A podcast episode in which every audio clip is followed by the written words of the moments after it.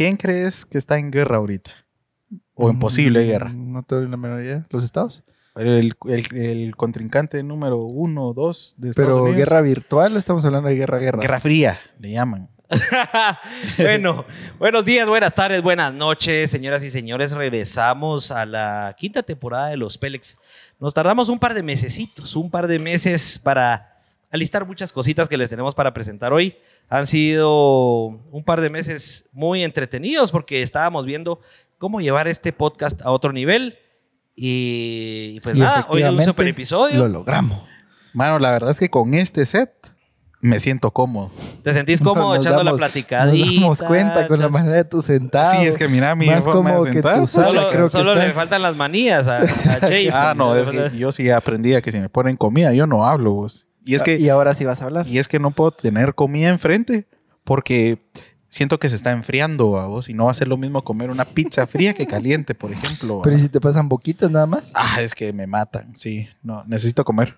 Ahí si me ponen comida enfrente, necesito comer. No soy como Juanca, que Juanca se tarda, puede tener el chuco ahí abierto enfrente Sí, que se puede tardar desespera. 20 minutos ahí Sí. y Juanca todavía en el celular y ahí deja su comida. No, no, yo ni Sí, porque se enfría y... Hay personas que no dejamos de trabajar nunca, ¿verdad? Cuesta quitarse. ese- Conviene, ¿verdad?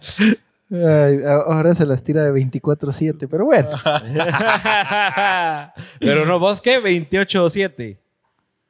36, 7. 28-7. 36, 7, Rich. Trabajas Rich cuatro no horas paga. extras al día. ¿Dónde, ¿Dónde existen esas cuatro horas extras al día? Bueno, pues sin más preámbulo y platicándoles un poquito, pues se vino la quinta temporada, episodio 36 del podcast. Hoy tenemos un invitado muy especial, Kevin González, eh, CEO y fundador de Molbu, una marca que se dedica a vender tecnología y accesorios aquí en Guate. Y pues estamos muy emocionados porque hoy vamos a hablar un poquito de todo. Vamos a hablar de emprendimiento, vamos a hablar de marca, vamos a hablar de Guate, vamos a hablar de lo que está pasando en el país. Incluso creo que hasta vamos a parar hablando un poquito de, Bad Bunny y todo el tema de que de que se acabaron las entradas, las compraron todas. Ahí por ahí me contaron de que Eagle, que está ahí detrás de cámaras, se compró como dos mesas para, para hacer las negocios y vamos a platicar más tarde para ver si nos vende un par de espacios. Pero Para volverse más rico de lo que ya es. para volverse pistudazo. Pistudazo. Richie seguramente te va a comprar entradas porque Richie es fanático de Bad Bunny, ¿va? Vos me pones fanáticos por doquier. No, no soy fanático de ¿No te Bad gusta Bad Bunny? No, ¿Cuál es tu reggaetonero preferido? no tengo preferido porque no escucho mucho reggaetón. Ok, también le vamos a preguntar a nuestro invitado hoy qué música le gusta escuchar. Así que, pues bueno, sin más preámbulo, empieza el episodio 36 de los Pelex Podcast. ¿Qué pasa nuestro invitado? Sin pelos en la lengua. Bienvenidos al podcast donde se hablan las cosas tal y como son. Sin adornos y sin tanta babosada. ¿Sos feliz? ¿Te gusta tu trabajo? ¿Te han considerado un Pelex? Acá nos encantan los invitados Pélex, que se dedican a ganarse la vida haciendo lo que les gusta. Porque ahí, ahí está la clave. Arre, pues. Bueno, ya tenemos a Kevin en el set. Kevin, buenas noches, ¿cómo estamos? ¿Qué onda, mucha? Bien, bien, súper. Relax. ¿Listo para la platicadita de hoy? Con todo. Sí, hoy sí Simón. con ¿Cu- todo. ¿Cuánto, ¿Cuánto tiempo hiciste para venir acá? Pues fíjate que yo hablé, avisé a mi esposa que llegaba a la una de la mañana. Ah, nítido, pero- estaba estaba Estará bien, ¿no? Sí, sí, sí. sí, sí, se Ya- nota. ya es una hora prudente de, de avisar. Sí, porque eh, la, la fama que se ha hecho el podcast es una, dos, tres de la mañana. Ah, Cabal. Y eso que no has visto cuando se acaba. Ahí seguimos para largo. Dijimos para largo con la platicadita.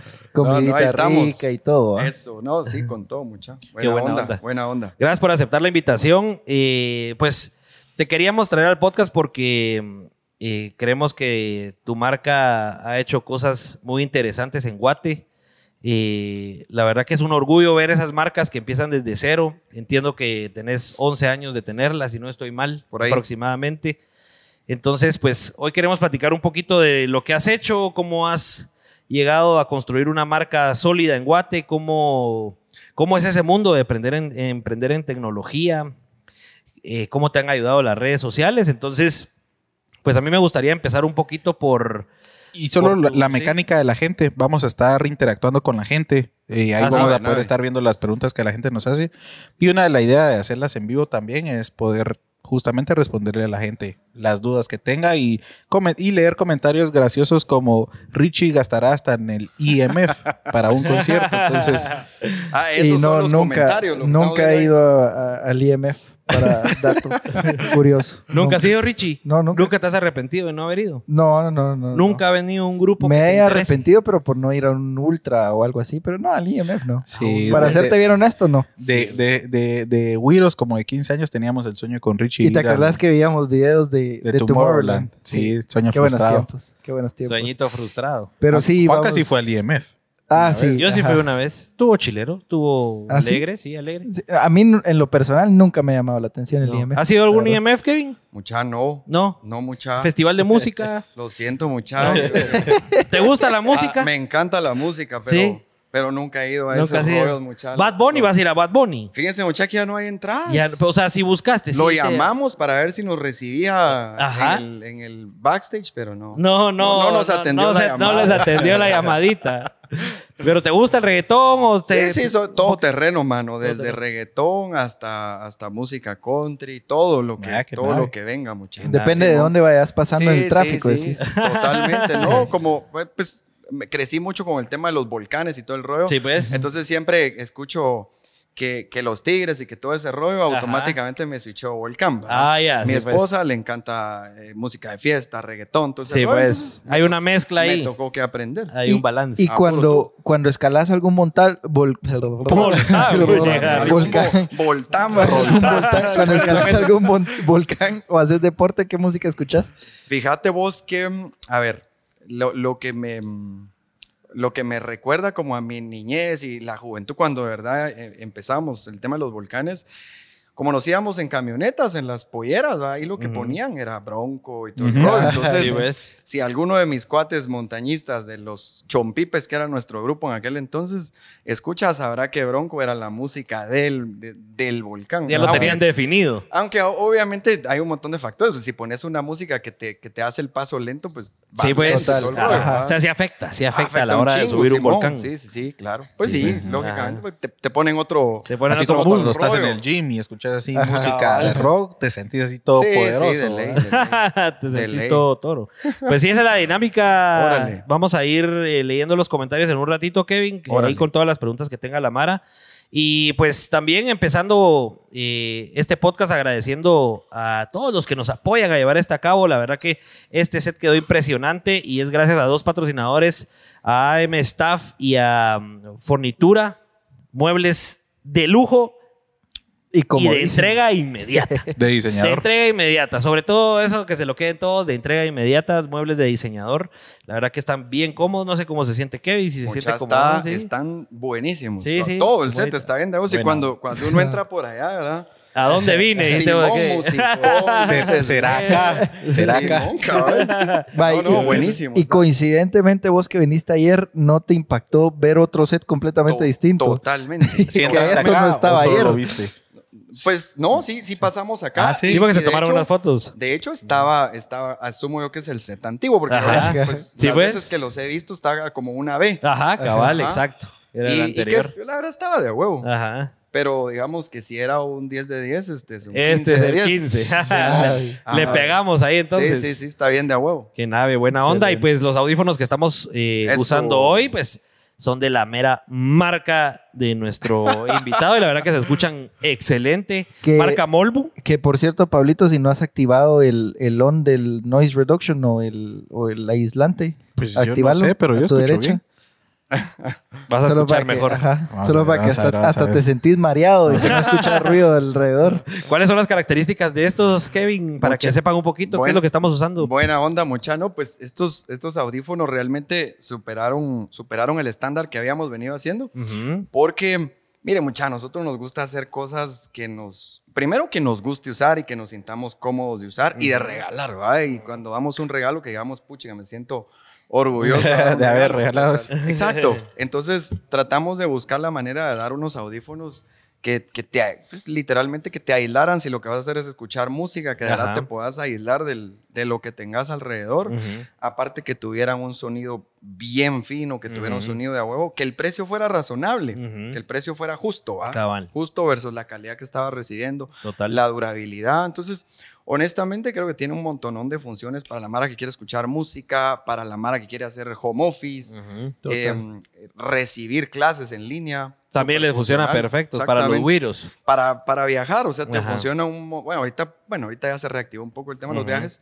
Funcionan re bien para, pues, para que vas cómodo y todo el rollo. Qué nave. Pues buena onda, se escucha nítido y están comodísimos. Nítido, muchachos. Así que te agradecemos mucho también a TM Creations por estos Yeti con los que estamos tomando hoy nuestra cervecita bien frita. Eh, ¿Estoy viendo la cámara correcta o no? Eh, la tu- la tuya es para allá. No, ah, es que Plaza creo que me estaba poniendo otra cámara. Esa es la mía, Placita. Esta. Es que hay una de seguimiento y hay una fija. Ah, ya, sí, Eh, pues. Voy a aprovechar rapidito a pegarte un cachito Órale. más el micrófono para que se escuche mejor. Órale, Y buena onda.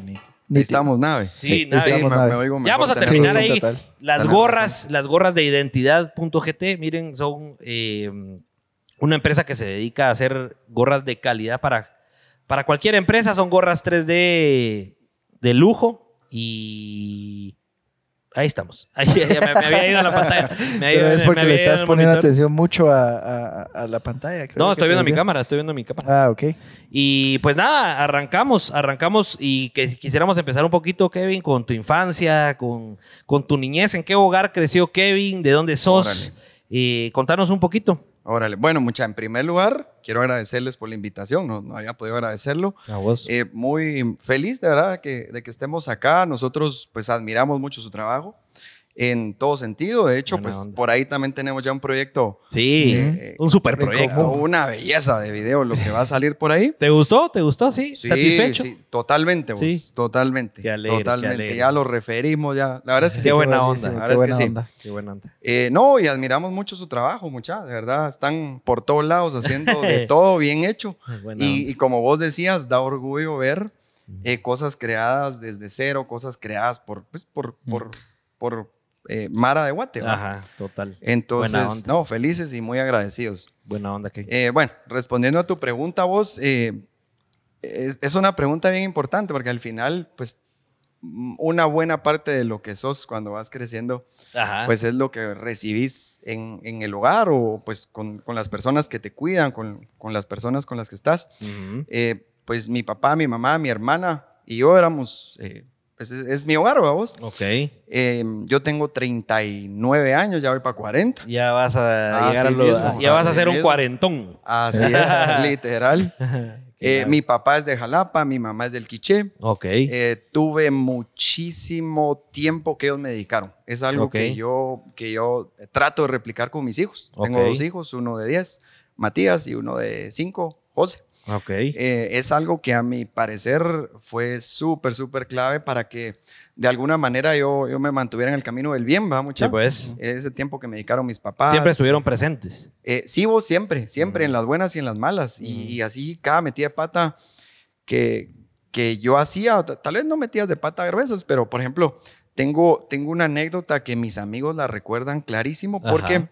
ya cuando nos metimos al rollo del montañismo y todo, la verdad es que sí, eh, o sea, sí metíamos las patas, gracias a Dios nunca nos morimos. Lo peor que nos pasó fue que un mi amigo literalmente se cortó la mano en dos. No, hombre. Eh, Y Sí, eso ¿cómo? estamos hablando a qué edad. a los 16, mucha. Sí, Ah, o sea, vos haces montañismo desde, Desde Wiro. los 15. Sí, ves. Otra, otro que no- otra cosa que nos pasó es que eh, un, un mimero brother se, se enfermó de, ¿cómo se llama? De lo que te, apendicitis. de apendicitis a media subida. A medio volcán, No. mucha, sí. Y pues nosotros de patojo realmente no le poníamos mucha atención a eso. Les Es un Creíamos- pelaba, dolorcito. les pelaba, algo Creíamos que era un dolor. o que- Ajá. y lo peor que él Ajá. siempre, siempre vomitaba cuando empezamos a subir el volcán. Entonces Ah, Era decíamos, "Ah, normal. Era- clásico de aquel. Pero resultó que al otro día, sí, con apendicitis, gracias a Dios no le pasó nada. O sea, Pero sí se pegaron el huevón. Sí, y mm, bueno, la, la anécdota que yo recuerdo es que, mm, eh, y, y que tiene relación con lo del hogar, ¿va? Ajá, ajá. Que mm, nos fuimos, bueno, mi papá, las veces que él podía, nos llevaba al volcán en su pick-up. Ujú. Y, mm, y esa vez nos llevó porque íbamos a subir el volcán de Tolimán, pero lo íbamos a subir por una ruta que pues, realmente no, no estaba bien marcada. Ujú. Y La verdad es que nos dimos una tremenda pérdida. Llevábamos comida buena. para cierta cantidad de horas, se nos triplicó el tiempo. eh, nos dimos una señora perdida. Se Y- perdieron en y la media subida. A media subida, mucha. Ajá. A media subida porque literal íbamos con machete cortando la ruta. Ah, la grande. ya, Eh, sí, sí, ves. gateando, o sea, sí, gateando y todo el rollo. Nos quedamos sin agua media subida, pero no queríamos regresar porque Ajá. queríamos terminar. Ajá. Y según nosotros, como antes, pues realmente no había mucho por internet. Teníamos Ajá. un librito Ajá. que, que este mi cuate del apéndice eh, man- usaba siempre como referencia. Ajá. Entonces. En lugar del Google Maps, Simón, llevaban el mapita. no, no había para dónde. Ajá. En ese librito decía que arriba del volcán Tolimán había una fuente de agua. Ajá. O pues un nacimiento de agua. Dijimos de agua. Y si Ahí vamos a nos tomar rehidratamos. que si no existía nada, mucha, no, no encontramos ni agua ni, ni madres. Empezamos a bajar, nos perdimos, fuimos a resultar a un pueblo que no era el pueblo del que íbamos a bajar. Ajá. La cosa es que en lugar de bajar a las 10 de la mañana, paramos como a medianoche en el pueblo. No, hombre. Y, y, pues para todos, vengo yo y llamo a mi papá. Mi papá ya nos había llevado a traer, ¿va? O sea, Ajá. así, así de, de, de, de amor Ajá. nos tenía porque nos iba a traer, me asololaba Sí, muchas pues. de la capital. Les hacía gundas con el llegó hobby. a las 10, 11 de la mañana y no nos encontró. Dijo, bueno, Ah, me regreso a la capital y ahí que me Se llamen. regresó. Simón, lo llamé como a medianoche, una de la mañana, papá, ya aparecimos. No, hombre. Y, Y, estaba huevado, ¿no? Sí, sí, estaba bien preocupado. Ya habían dado aviso a los bomberos y todo el La rollo. Nos estaban buscando, pero había mucha mara perdida casualmente ese día. Sí, pues. Y, y me dice, bueno, mijo, quédense ahí. Llego mañana. No, papá, mira, no Ajá. aguantamos. Mucha agarró camino a esa hora y nos fue a no, traer. hombre, los fue a traer. Yo ahorita me pongo a pensar que, pues, si uno de mis hijos me dice eso, a la madre, no le puedo decir que no. Nunca le vas No a le puedo decir que no, cabal, Entonces total. es como el estándar que me pusieron, ¿va? Pues que nave. Ajá, que nave. Al final, un, un papá presente y una gran formación que. Simón, totalmente. eh, vos sí, todo esto les pasaba porque eran muy aventureros o porque eran muy pélex, seguramente. ¿Qué?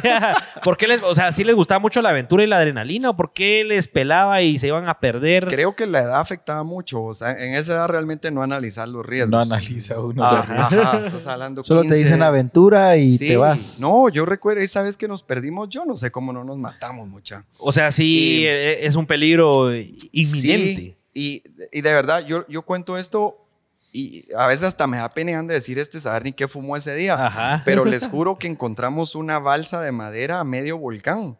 No, hombre. Entonces, ¿cómo fregado dar una balsa de madera a medio volcán? No, hombre, tan así. Sí, una como canoa. Ajá, canoa, pues, no ajá. balsa.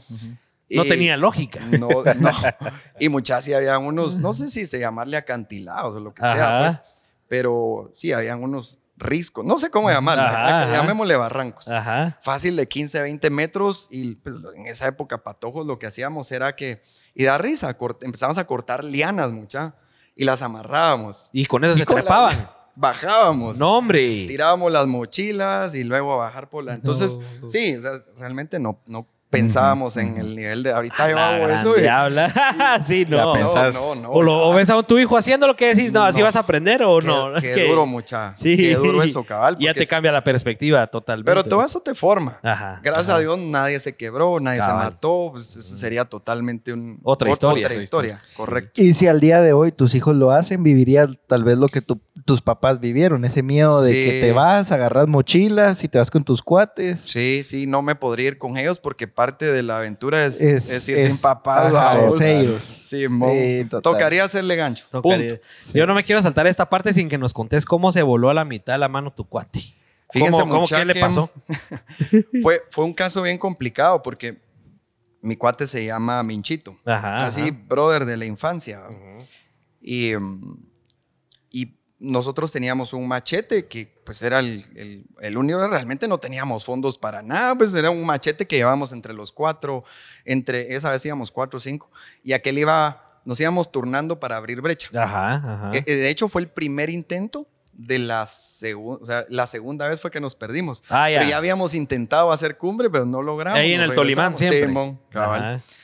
Eh, la cuestión es que aquel iba macheteando el camino para poder subir y dice que se resbaló. Ajá. Entonces, en lugar de agarrarse de una rama, agarró el filo del Ah, machete, la. Y entonces yo le miro la mano y, y la verdad es que bueno, me da pena, pero yo digo que era lo que había que hacer. Yo llevaba alcohol. Ajá. Y le digo, ¿sabes qué? Dame la mano y le echo el chorro de alcohol. Le echaste en todo. la mano.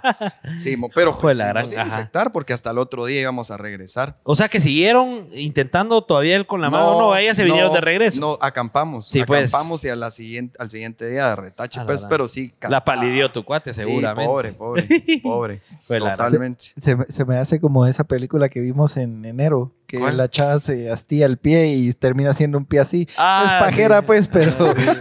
Sí, eh, ¿Cuál? pero, pues? Una película La de de miedo que me hizo ver. Juanca. La de la bruja de Blair. Malísima. Pero la, es como la segunda o la tercera. Ah, sí, no, la, la Ah, sí, mera la- mera. No, La original no, era no. buena. La original, La es la original mejor. buena, Pero sí. esa no la encontramos por ningún lado, No, ¿va, y, y la tenés que ver en la noche. Y mejor si estás solito. Ah, la gran- No, mi huevo. Yo- Richie yo ni se atrevía a miedo. Yo digo que Vos sí te- sigue dando miedo. Sí, ¿vos te acordás de haberla visto y que te diera miedo? Sí, sí, yo soy miedoso. vos. Ah, sí. Yo soy miedo, miedosísimo. Ajá. Pero le hago gancho, ah, ni modo. Ajá. Pero sí me da miedo. Trato de no ver eh, películas de miedo. Sí, pues sos igual que Akeche, Richie. porque Ahora, mi Richie no la quería es- ver ese día. No, no Estaba peleando de que no la quería No, ver y que viéramos otra. Y así estaba ¿Pero con la chamarra, ¿eh? Eh, Cuando fuimos a Ati. Ah. Para Año Nuevo. Sí, con las chamarras así, solo sacaba y se tapaba. Cuando vos volteabas a ver en las partes más terroríficas, el Richie así tapado. pero, sí, pero siempre sí así, nunca me, nunca me han gustado. No sabía yo eso. Pe- y, y ahora yo pregunto, si, si sos de bastante miedo, ¿cómo te tirabas al agua a escalar de noche, de Ah, madrugadas? mi- miedo de los espantos, vos, yo no sé ni qué onda. Pero ahí también puede surgir, razón, no. Por ejemplo. No, hombre, y lo complicado de caminar en la noche en, en- en la montaña es que cuando vas caminando dejas caer piedrecitas y esas Ajá. piedrecitas se Sí. como que alguien fuera atrás de vos. Sí, pues, sí. entonces- Volteas a ver a cada rato. ya va una huevada. A mí me entró la época que me gustaba mucho subir el volcán de Pacay. Así yo me iba un viernes en la noche y regresaba a medianoche, ¿va? Ujú. Y una vez, y, no sé, pues estaba muy nublado y me dio mucho miedo, digamos. Así como me entró el- o sea, el- la, la, La, la perseguidora. pálida, ajá. así, ¿no? y, y dije yo, vamos. ¿Pero miedo haz- por espantos o por la noche? no, ¿Qué es? A me- ver. eh, simplemente me dio mal feeling. Al Ajá, final ajá. no me pasó un nada, cierto pero, instinto. pero empecé, me fui corriendo de regreso, ¿va? Iba Ajá. yo con mi lamparita corriendo de regreso cuando de repente... ¿Ibas mucha- vos solito? Solo. Empiezo a escuchar un ruido en, en- en el monte, pues, a la par mía. Yo la fregaba a correr más rápido y más se hacía el ruido. No. mucha. Sí, por Dios. Mucha, cuando de repente me apareció un caballo enfrente. No, Sí, hombre. O sea, era el caballo. que era el estaba- caballo que le di miedo O la yo, ¿va? ciguanaba. No jodas. Hola.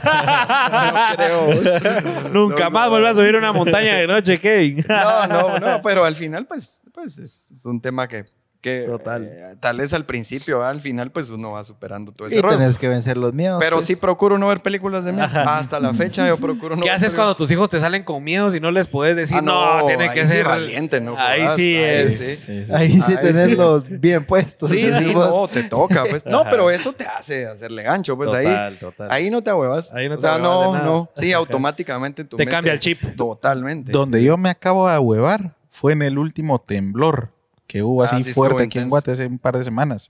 Pero no me ahuevé por el temblor. Me ahuevé porque estaba yo dormido tranquilo, vamos. Y de repente mi esposa me grita, Pablo. Y el chucho empieza a "Ra, ra, ra", y yo que me levanto y digo, alguien se entró. Y eso que vivo en un apartamento, una torre de apartamentos, alguien se entró.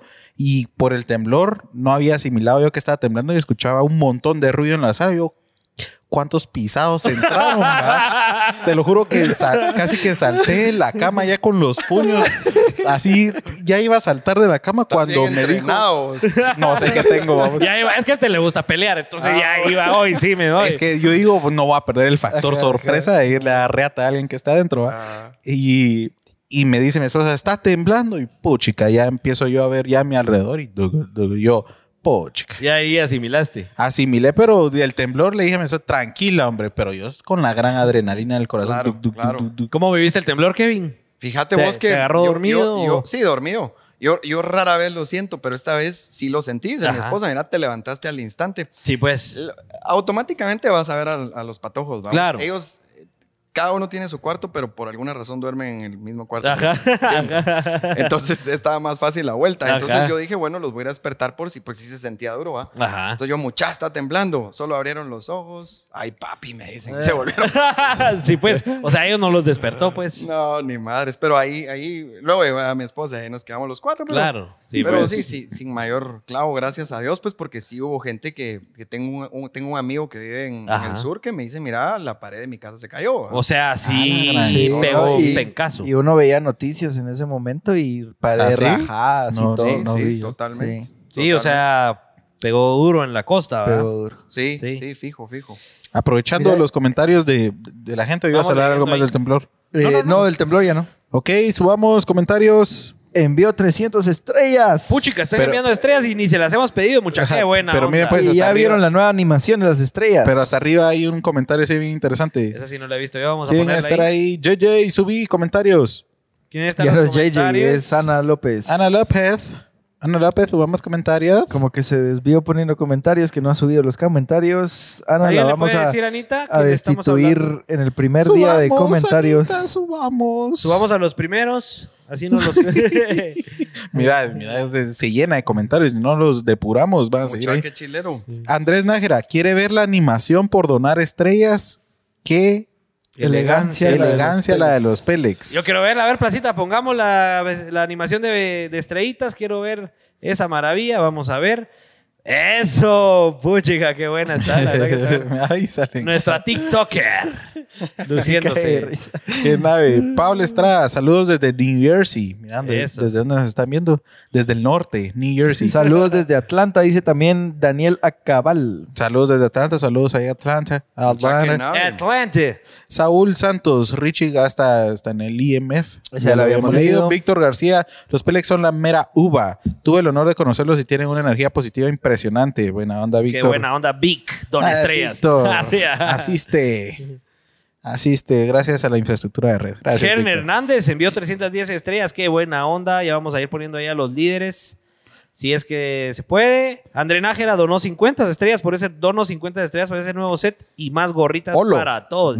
ya saben que el que quede en primer lugar se lleva su gorrita de los Pélex. Carla Villatoro, ¿de quién fue la idea del nuevo set para darle una gallo? Dice. Eso.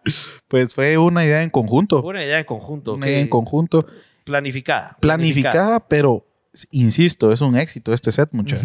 Ah, Más cómodo. Más cómodo. Es que, fíjate que o sea, lo lo cambiamos, como plática o lo también. quisimos hacer de este modo, porque en el otro sentíamos que todavía estábamos así como muy old school, así de Muy tele. noticiero. Muy El- noticiero. El otro, sí, estaba de huevo, pero era puro noticiero. Ajá. Porque te sentaba, o sea, ponía los Sí. brazos. Cabal, y quedabas estás- arribita y todo. Aquí puedes estás hablar fresh, más de a o estás huevo. fresh estás fresh. Aquí te Sí. tomas, te tomas unas cinco cervezas más. Cabal. Si antes te tomabas dos.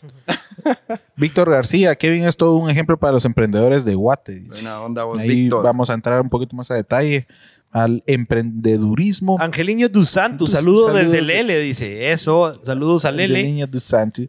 Adri Armas, amo el nuevo set. Gracias, Adri. Gracias, Adri. Rodrigo Miranda, hay aguas, cervezas, manías. ¿Qué va a querer que va a llevar? ¿Dónde? Decía Rodrigo. Siempre dice que hay manías, que pizza. Ese es no el que más qué. te jode con lo de las manías. Pero es que no, no. sé si vos sabes la historia, pero No, lo que no, pasa contala. es que probamos en unos episodios En pasar comidita, pasar Así. eh, vos no te preocupes que después de esto vamos a comer un alguito, Ajá. pero eh, habíamos probado hacerlo durante los episodios y resulta que Pablo miraba comida y empezaba a tragar y ya no volvía a hablar en todo el episodio. Entonces se anularon. Sí, silenciado. No sé si viste el de Neto Brand. No, eh, deja ese. Te invito a ver el de los tres huitecos. Ese también lo vi. Ah, la poche. Sí, es que yo, soy, yo soy fan de ellos, muchachos. Sí, te gustan los te son- son un lujo, sí, Sí, son sí, una sí. nave, ¿va? sí, tienen Sí, talento. ah, son unos Sí, cracks. son unos totalmente. Son, vi el de Neto Brand también, sí, claro. Sí, y ahí nos dieron chicharrones, entonces te puedo decir. Chicharrones Pablo, que es amante de chicharrones. que se estaban enfriando enfrente de nosotros y todos con penita. Y dije, "Ne, aquí hay que entrar. Y le empecé a entrar y estaban buenos. vos. Sí, no, hombre, me imagino. Sí. Pero eso sí, ya no hablé, va. Josué Ramos dice, buenas noches, cracks, qué lujo de set. Buena onda, Josué. Mucha, recuérdense que los que nos estén viendo, eh, porfa, tómenle una foto, un pantallazo donde nos estén viendo, vayan a sus historias de Instagram, nos etiquetan ahí, arroba los Pelex, arroba Molbu, con eso nos ayudan un montón a llegar a más audiencia. Recuérdense que si no logran ver hoy el episodio completo, después estamos en Spotify, en YouTube, estamos también en TikTok, estamos en Twitch ahora con el gaming, los jueves de gaming, mañana tenemos gaming a las 6 de la tarde, por si les gustan los Que videojuegos. quisiéramos tener estas Eh, vistas ¿que juega en, mucha? en gaming. Jugamos con los Duri, no sé si vos también sos gamer. Fíjate que no soy gamer, pero le tuve que entrar al rollo porque mi hijo le encanta Fortnite. Sí, Vos, pues. Es, es gamer. pues, Tenías que aprender un Tenía poquito. que aprender y sí medio me volví adicto, pero a Fortnite. Ah, de veras, o sea, sí jugás. Pero no soy bueno, siempre me defiende mi hijo. Siempre te siempre así como, Mati, métete a ayudarme. Pero, Pero sí qué interesante. Y si jugás bastante con tu hijo. Siempre Sí, he tenido sí. esa duda de, de si uno con los hijos al final sí juega, porque ponete la generación de nuestros papás o tíos. No vivieron los videojuegos como nosotros lo Cabal, vivimos. Nosotros con cabal. Pablo, me acuerdo que desde los que empezó el 12, 13 años, que salió el Play 2. 2000, papá. Hace 22 años. Pero ese es el No, Play hombre. 1. Play 2. Pero que teníamos 10 años cuando teníamos Play el Play 2 2. no puede ser que haya salido 10 en el años. 2000. Voy a ver ahorita rapidito, pero no creo que haya salido en el 2000. Míralo, papá. Va, por ejemplo, nosotros ahí, desde los por 10 ahí. años gamers, pero ya no vivimos esa experiencia de jugar con nuestros papás. Y- incluso poníamos a mi papá o a mi Y tío. No sabía ni Sí, qué no le atinaba. No le atinaban. puta, sí. Entonces siempre he 4 tenido de esa duda. ¿Será que cuando 2000? tengamos hijos los vamos a poner a jugar con Sí, ellos y qué alegre, yo- ¿verdad? Yo creo que, pero fíjate que sí lo disfrutas. O sea, sí, sí, te la gozas. Es, ahora esa es una manera de hacer, de, ¿cómo hacer se le llama? bonding. De hacer bonding. Sí, Cabal, pues. es la manera, es una de las maneras de hacer bonding. Ah, qué Sí, fijo. Sí, porque ellos están inmersos ahí, les gusta y están un montón sí, de tiempo. no, y a veces es como bien chilero porque, porque me presentan con sus amigos, ¿va? Ah, Sus amigos aquí está mi virtuales. papá. Aquí está mi papá y a veces se siente el feliz de que tal vez Claro. yo soy el único papá ahí de chute. Ajá. eh, Y vos orgulloso que tu hijo esté feliz de tenerte ahí.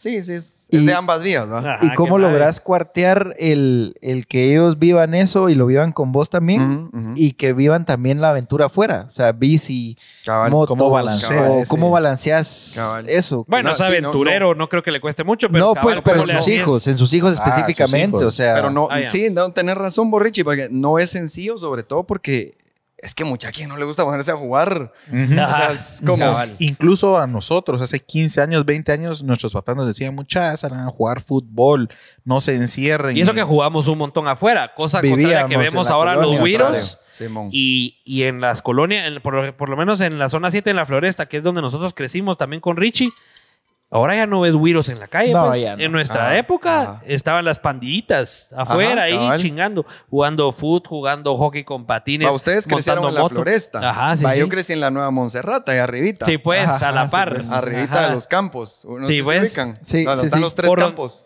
Entre la Roosevelt y la San Juan. Simón. Sí, pues. Va, la, La floresta. Mateo. es- Eh, Ajá, la floresta es por la la Mateo. Ajá, cabal, exactamente. San Juan. Cabal. Y me imagino que queda similar, la colonia llena de Mismo rollo. cuates. Sí, porque cada, co- Con esos era que subías. ¿A los Eh, locales o no era otro no, grupo? Era fue otro con- grupo. Fue con los del colegio. Mm, Fue con los del colegio, cabal.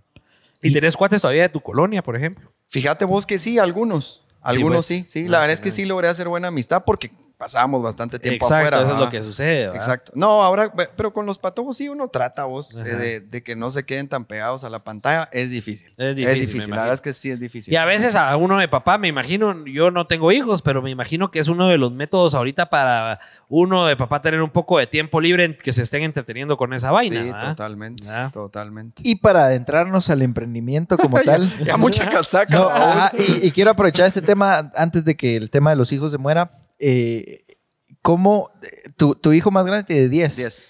Y tu emprendimiento en Molbu comenzó hace 11. Eh, hace, hace 10 realmente. Hace 10. Hace 10. ¿Cómo 10 y lograste, cómo lograste eh, cimentar una empresa desde cero completamente, teniendo también esa responsabilidad, pudiéndola cuartear, Cabal. tus tiempos, esto y lo otro, dedicándole a la casa? Ah, Ajá, sí, bu- buena pregunta. Mira, la- realidad es que no lo logré solo, vos. Está mi esposa, que realmente éramos dos cuidando a, a Mati, pues que, es, que ahora tiene 10 y pico, 10 años y pico. Entonces no, no fue solito. Y al final no, pues sí es una responsabilidad ley, pero también te motiva, es una responsabilidad Total. que, que te hace pensar como no la puedo cantar, ¿va vos? Ujú. y, y- y tener como en mente que si me va mal, pues buscaré otra opción y otra opción y otra opción. Al, al final la historia de Molbu eh, sí fue, de pronto es un poco similar a como por lo que he escuchado de la Ajá, historia de ajá. ustedes por ahí. Ajá. Es, sí, no, me, me fui muy por donde la corriente me llevó. O sea, Ok. no, no fue como voy a planificar, montar Como mi que vos ya empresa. ibas a qué dirección, No, no, sino no. se fueron dando las Se fueron circunstancias. dando las cosas, dije que sí a cosas que yo no sabía hacer Ujú. y al final las pude hacer y al final Sí, fui pues. armando un equipo que me fue apoyando en toda la Y le fuiste dando forma al en camino. el camino en el y camino seguimos, va, vos, Sí, seguimos pues. dándole Sí, que creo que eso no nunca termina de, de hacerlo. No lo creo, vos. Si, si Sí. querés construir algo a largo plazo y de Total. verdad que trascienda, sí, yo creo que nunca deja de tener forma. Tenés que Total. siempre estar vos ahí de estratega. De... Sí, sí, ta- más, allá que eso, creo yo que a- algo para que perdure en el tiempo tiene que ir cambiando y adaptándose a las tendencias y a, a lo, Innovando. a lo que el público necesite, etcétera, etcétera. Sobre todo en el mundo de la tecnología como Olvídate, vos. olvídate. O en el sí. nuestro, imagínate el contenido que ca- cambia cada mes. Te está. O sea, funcionan hoy cosas que tal vez hace un mes eh, funcionaban, hoy tal vez ya no funcionan. O sea, Totalmente. pasa así. No, e- eso así es, eso así es. Y aprovechando el tema, mucha puchica, el tema se dio así, ¡ping! De la Como nada, anillo al dedo. como anillo al dedo. Aprovechando el tema de hablar de, de la tecnología, el gaming, aprovechando a meter la web 3.0, realidad virtual. ¿Qué vos que estás en el mundo de la tecnología, eh, específicamente hablando del gaming, Ajá. vos has visto hacia dónde va el- el- el- la industria del gaming en un futuro, hablando de unos 5 o 10 años? ¿Qué va a ser el gaming en un futuro? Eh, A ver, ta- tal vez no ser experto, pero, pero como sí he jugado, veo a mis hijos lo que les mueve y lo que no les mueve. Ajá. O sea, eh, entonces creo que mi opinión va más basada en la experiencia, en lo que yo escucho de, de los que nos venden pantallas, de los que nos venden todas las piezas. Eh, honestamente sí va mucho a lo que hoy en día la Mara de Facebook está tratando de apostarle, aunque por ahí sonó que habían perdido no sé cuántos billones de dólares. ¿no? Ajá, cabal. Pero al final del día, el futuro, a mi criterio, va a ir migrando a todo ese rollo de eh, realidad aumentada, a, a todo que sea virtual. Sí lo veo así, mucha. Al final, al final del día, pues todos los juegos esos... eh, Total. eh, Fortnite, que es lo que yo estoy jugando, Ajá. Call of Duty también. Ajá. Al final, eh, pues tienen un poquito de eso. Entonces yo sí Ujú, creo que por ahí va la cosa. O sea, todo, todo es esa tecnología inmersiva en donde vos estás con uno, en, en este caso pues con lentes, pero en algún Ajá. futuro tal vez ya no sean esos lentotes eh, que te permitan a vos vivir la experiencia. Es algo que se ha venido queriendo hacer de qué tiempo. Sí, sí. Total. Sí, Pero hasta total. ahorita que alguien así de calibre pesado... Ya le metió. Le metió. Sí, puso, ya. la, puso la barda alta. ¿va? Ya Sí. puso. O la Así visión, es. va, porque hace 3, 5 años nadie No. lo veía venir, nadie lo visionaba. No, y lo que sucede en China muchas veces, pues porque parte de nuestra estructura está en China. Sí, sí. Lo que sucede mucho en China es que una vez un grande anuncia algo, Ajá. Muchos fabricantes chinos hábilmente empiezan la maquinita de producción en base a lo que los grandes dictan. Sí, pues. Entonces, una vez eso se masifica y pum, viene a Latinoamérica, va para Europa esa tecnología nueva, llamémosle lentes Ajá. eh, 3D y todo ese rollo, pues, de, de realidad aumentada. Entonces, una vez ya Facebook lo anunció, Ya empezó a. que- sí, Total. Vos ya ves que hay más movimiento. hay más intención, hay Mara patentando cosas. Sí, pues. Mara, Mara muy visionaria en China, pues, o sea, realmente allá no solo es que se copien las cosas, hay Mara visionaria que viene, crea una idea y la patenta, y si la pega, la pegó, pero Sí, en pues, grande. Mira, yo tenía una pregunta específica de eso. Cabal, con el Pablo estamos ahorita en un curso del metaverso y hablaban de que específicamente el gaming iba a ser una de las industrias dominantes en cuanto a, al- a la web 3.0, a- o sea, a la realidad virtual, al, al metaverso y que había que apostarle al gaming. Mi pregunta específica es, vos que estás en el mundo de la tecnología, que traes de China, Vos como empresario, desde aquí de Guate, ¿cómo te anticipas o cómo te podés anticipar ante otras marcas, por ejemplo, o a tener el inventario que la gente te va a requerir? Por ejemplo, que ya la gente te empiece a... No sé si existen, vos me corregirás, pero por ejemplo que te pidan una imitación de, de Oculus, ¿verdad? Que es el de Facebook, o que te pidan un Oculus precisamente, o, o vos... O vos fabricar el Oculus De Molbu. de Molbu, por Cabal. ejemplo. ¿Cómo te anticipas a eso? Estás viendo constantemente noticias, estás viendo, eh, ah, platicando constantemente con los chinos. ¿Cómo funciona esa, ese Eh, rollo? eh, El, el que tenga la respuesta exacta a eso Ajá. será un genio, mucha. Pero no, no, al final uno hace su intento porque Ajá, es parte del negocio, pues Claro. porque parte de la sorpresa, parte de la innovación es ser de los primeros o ser el primero. Sí, pues. estar en Entonces, la jugada. sí, a nosotros Total. nos ayuda mucho que tenemos una operación propia allá. Ok. Entonces sí recibimos mucho allá, así como en Guate, que hay, están los chats esos, yo no estoy, pero me han contado esos de Lord, no sé qué. Ajá, sí, sí, Ah, también. Lo allá. mismo es allá. Entonces, todo lo que se va volviendo tendencia allá circula en esos chats. Sí, pues. Entonces, al tener nosotros una operación con personal en, en Shenzhen, Ajá. sí nos ayuda mucho a tener esos insights de, miren mucha, eh, un montón de Mara está mandando este tipo de... Y, y mandan videos, así como que se filtró lo que está haciendo sí, fulanito. pues, sí, pues. Entonces, sí tratamos de tener esos insights. Obviamente no es, no es tan así de fácil.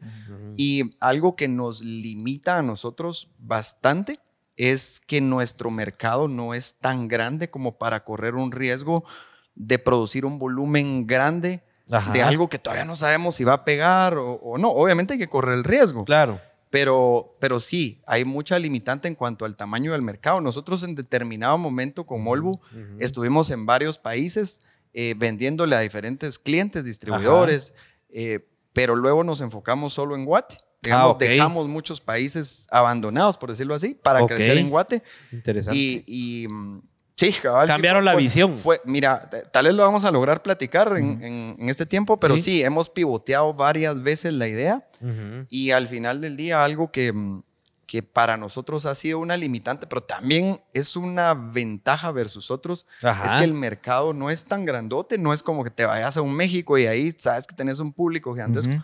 El mercado O mucha Guate- competencia, por claro, ejemplo. el mercado Guate es pequeño, pero gracias a Dios da para todos, a pesar de que es pequeño.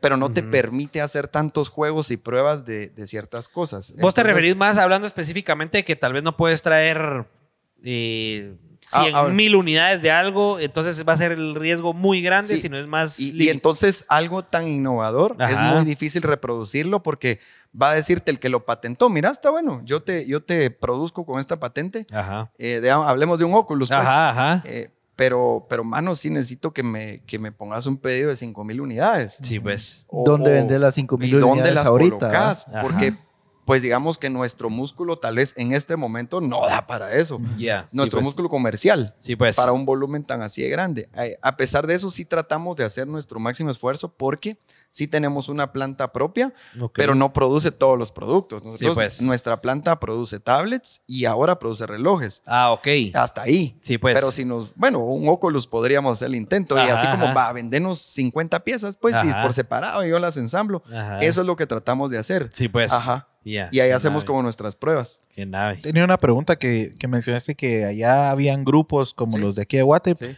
Y solo te iba a preguntar si los grupos eran como los de aquí de Guate, que solo quejas. Son, Es igual, man. es igual. Es igual. Aunque aquí Puchica, ayuda mucho también. Ayuda Me mucho. sorprende que vos veas esos grupos. Yo A mí nadie los también. veo, Bien, enterado, a vos. Sí, me Pero de las sorprende porque quejas. Pablo no ve nada. Pero hay quejas, hay muchas quejas que uno se queda, ¿no? Bueno, sí, hay quejas para las grandes empresas que dicen, estoy buscando al gerente general de no sé dónde porque no sé qué. Estoy buscando al jefe. había una, a veces una queja de un cuate que estaba, que estaba atacando a personas que daban el mismo servicio o producto más barato que él. Y entonces él estaba. Lo mandaron a la chingada. Lo todos. mandaron, lo reventaron así como 300 comentarios. Entonces, Ah, yo, la "Ah, la verdad, pucha, esto es puro entretenimiento. Ojalá el que nos dijo lo mismo lo hubiera puesto ahí para que lo manden a la verga. ¿Va? No entendí. Sí. Me perdí. Vale. O sea, el que dijo, el que dijo exactamente lo mismo que puso Pablo, pero hacia nosotros, que lo hubiera puesto en Lords. Ah. No, eso No está- estaba pensando. ¿Quieres que mencionen nombres y casos o qué? No, no, no, no. No digas acá nombre. se- No digas nombre. No, Richie le gusta la confrontación.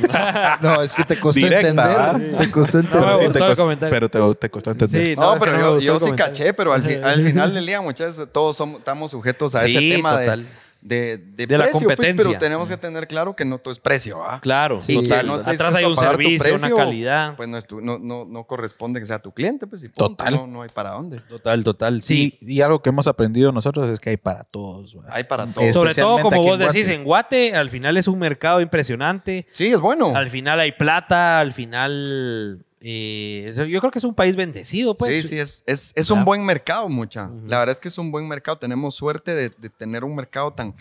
A ver, como, como todo, tiene su bueno y su malo. Ajá. Pero si nos enfocamos en lo bueno, tiene un montón de cosas Tiene buenas. un montón de cosas Hay buenas, para sí, todos. Si no, otros, otros comerciantes no voltearan a ver Guate. Ay, Ajá. punto. O sea, no, no hay para dónde. pues. Total. Me parece. Vamos a leer unos comentarios rapidito. Víctor García Asiste. donó 1060 estrellas. Qué buena onda, Vic. Todo gracias a su servidor. A ver, creo que Víctor se va a A su ganar la servidor, gorra. literal, servidor. A su servidor no a su literal, servidor, Pablo. a su servidor. Josué Ramos. físico. Josué Ramos, buenas noches, cracks. Qué lujo de set, dice Josué.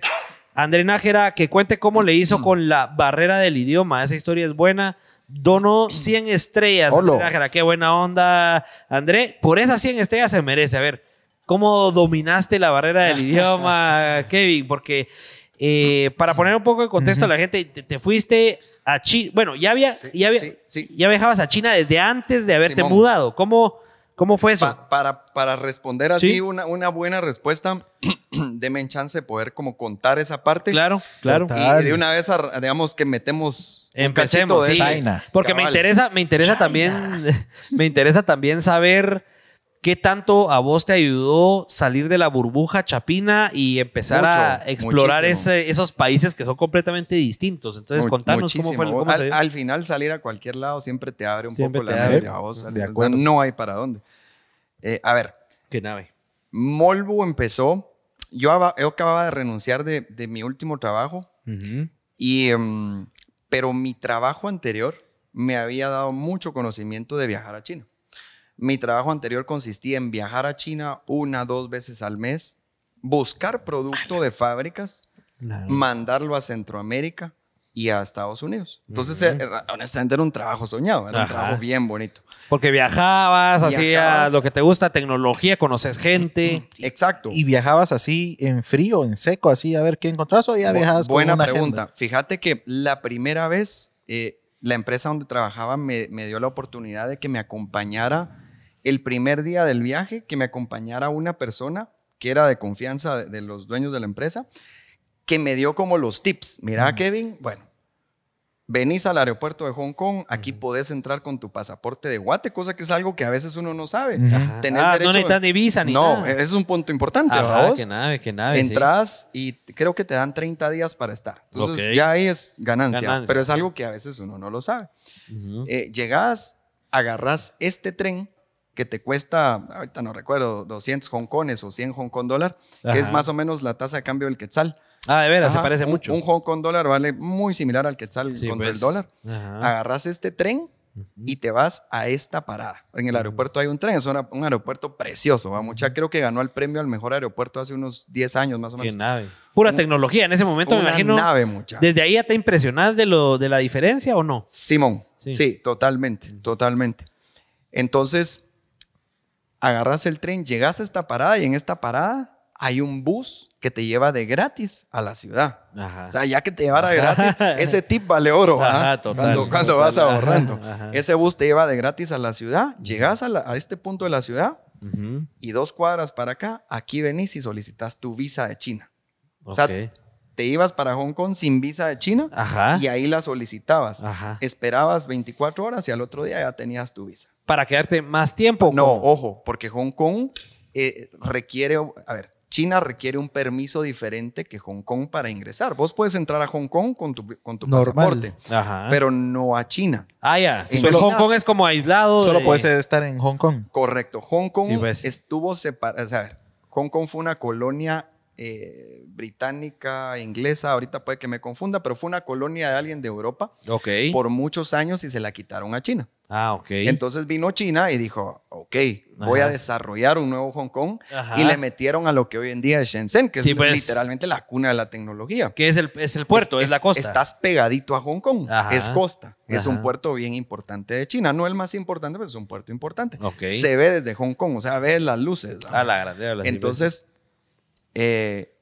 de Hong- en Hong Kong sacabas tu visa, te ibas para China y ya va. Entonces, con tu visa en mano, te puedes ir en bus, en taxi o puedes pagar un ferry. Ujú. Llegas aquí a este punto de China y de aquí te vas. Aquí está tu primer proveedor, Ajá. quédate con él y ahora. O sea, ya te dio nombre y todo para Me que dio- le cayeras. Me dio el primer nombre y ese fue el punto de partida. Sí, a pues. partir de ahí, digamos que ya. Era ah, por tu estás cuenta. por tu cuenta. A buscar. a buscar. Entonces, eh, este primer proveedor, de hecho, eh, me hice trabajo. Luego, el, que me- el vendedor de este proveedor Ajá. se hizo mi gran amigo. Cuando ya nos fuimos a vivir a China, se hizo mi gran amigo. Jugábamos básquet y todo el rollo. Entonces, hicimos una buena amistad y él me iba refiriendo a otros proveedores. Mira, fíjate que tengo este. Sí, pues. Y así yo iba buscando. Iba a las ferias, las famosas ferias. Ajá, Mucha la claro. feria, la de Cantón, la de Hong Kong. y Pero esas son rollo. ferias de nueva tecnología o de tecnología que ya está en hay, movimiento. hay de todo un poco, brother. Hay, de hecho, hay, yo recuerdo claramente que hay algunos stands. Ajá.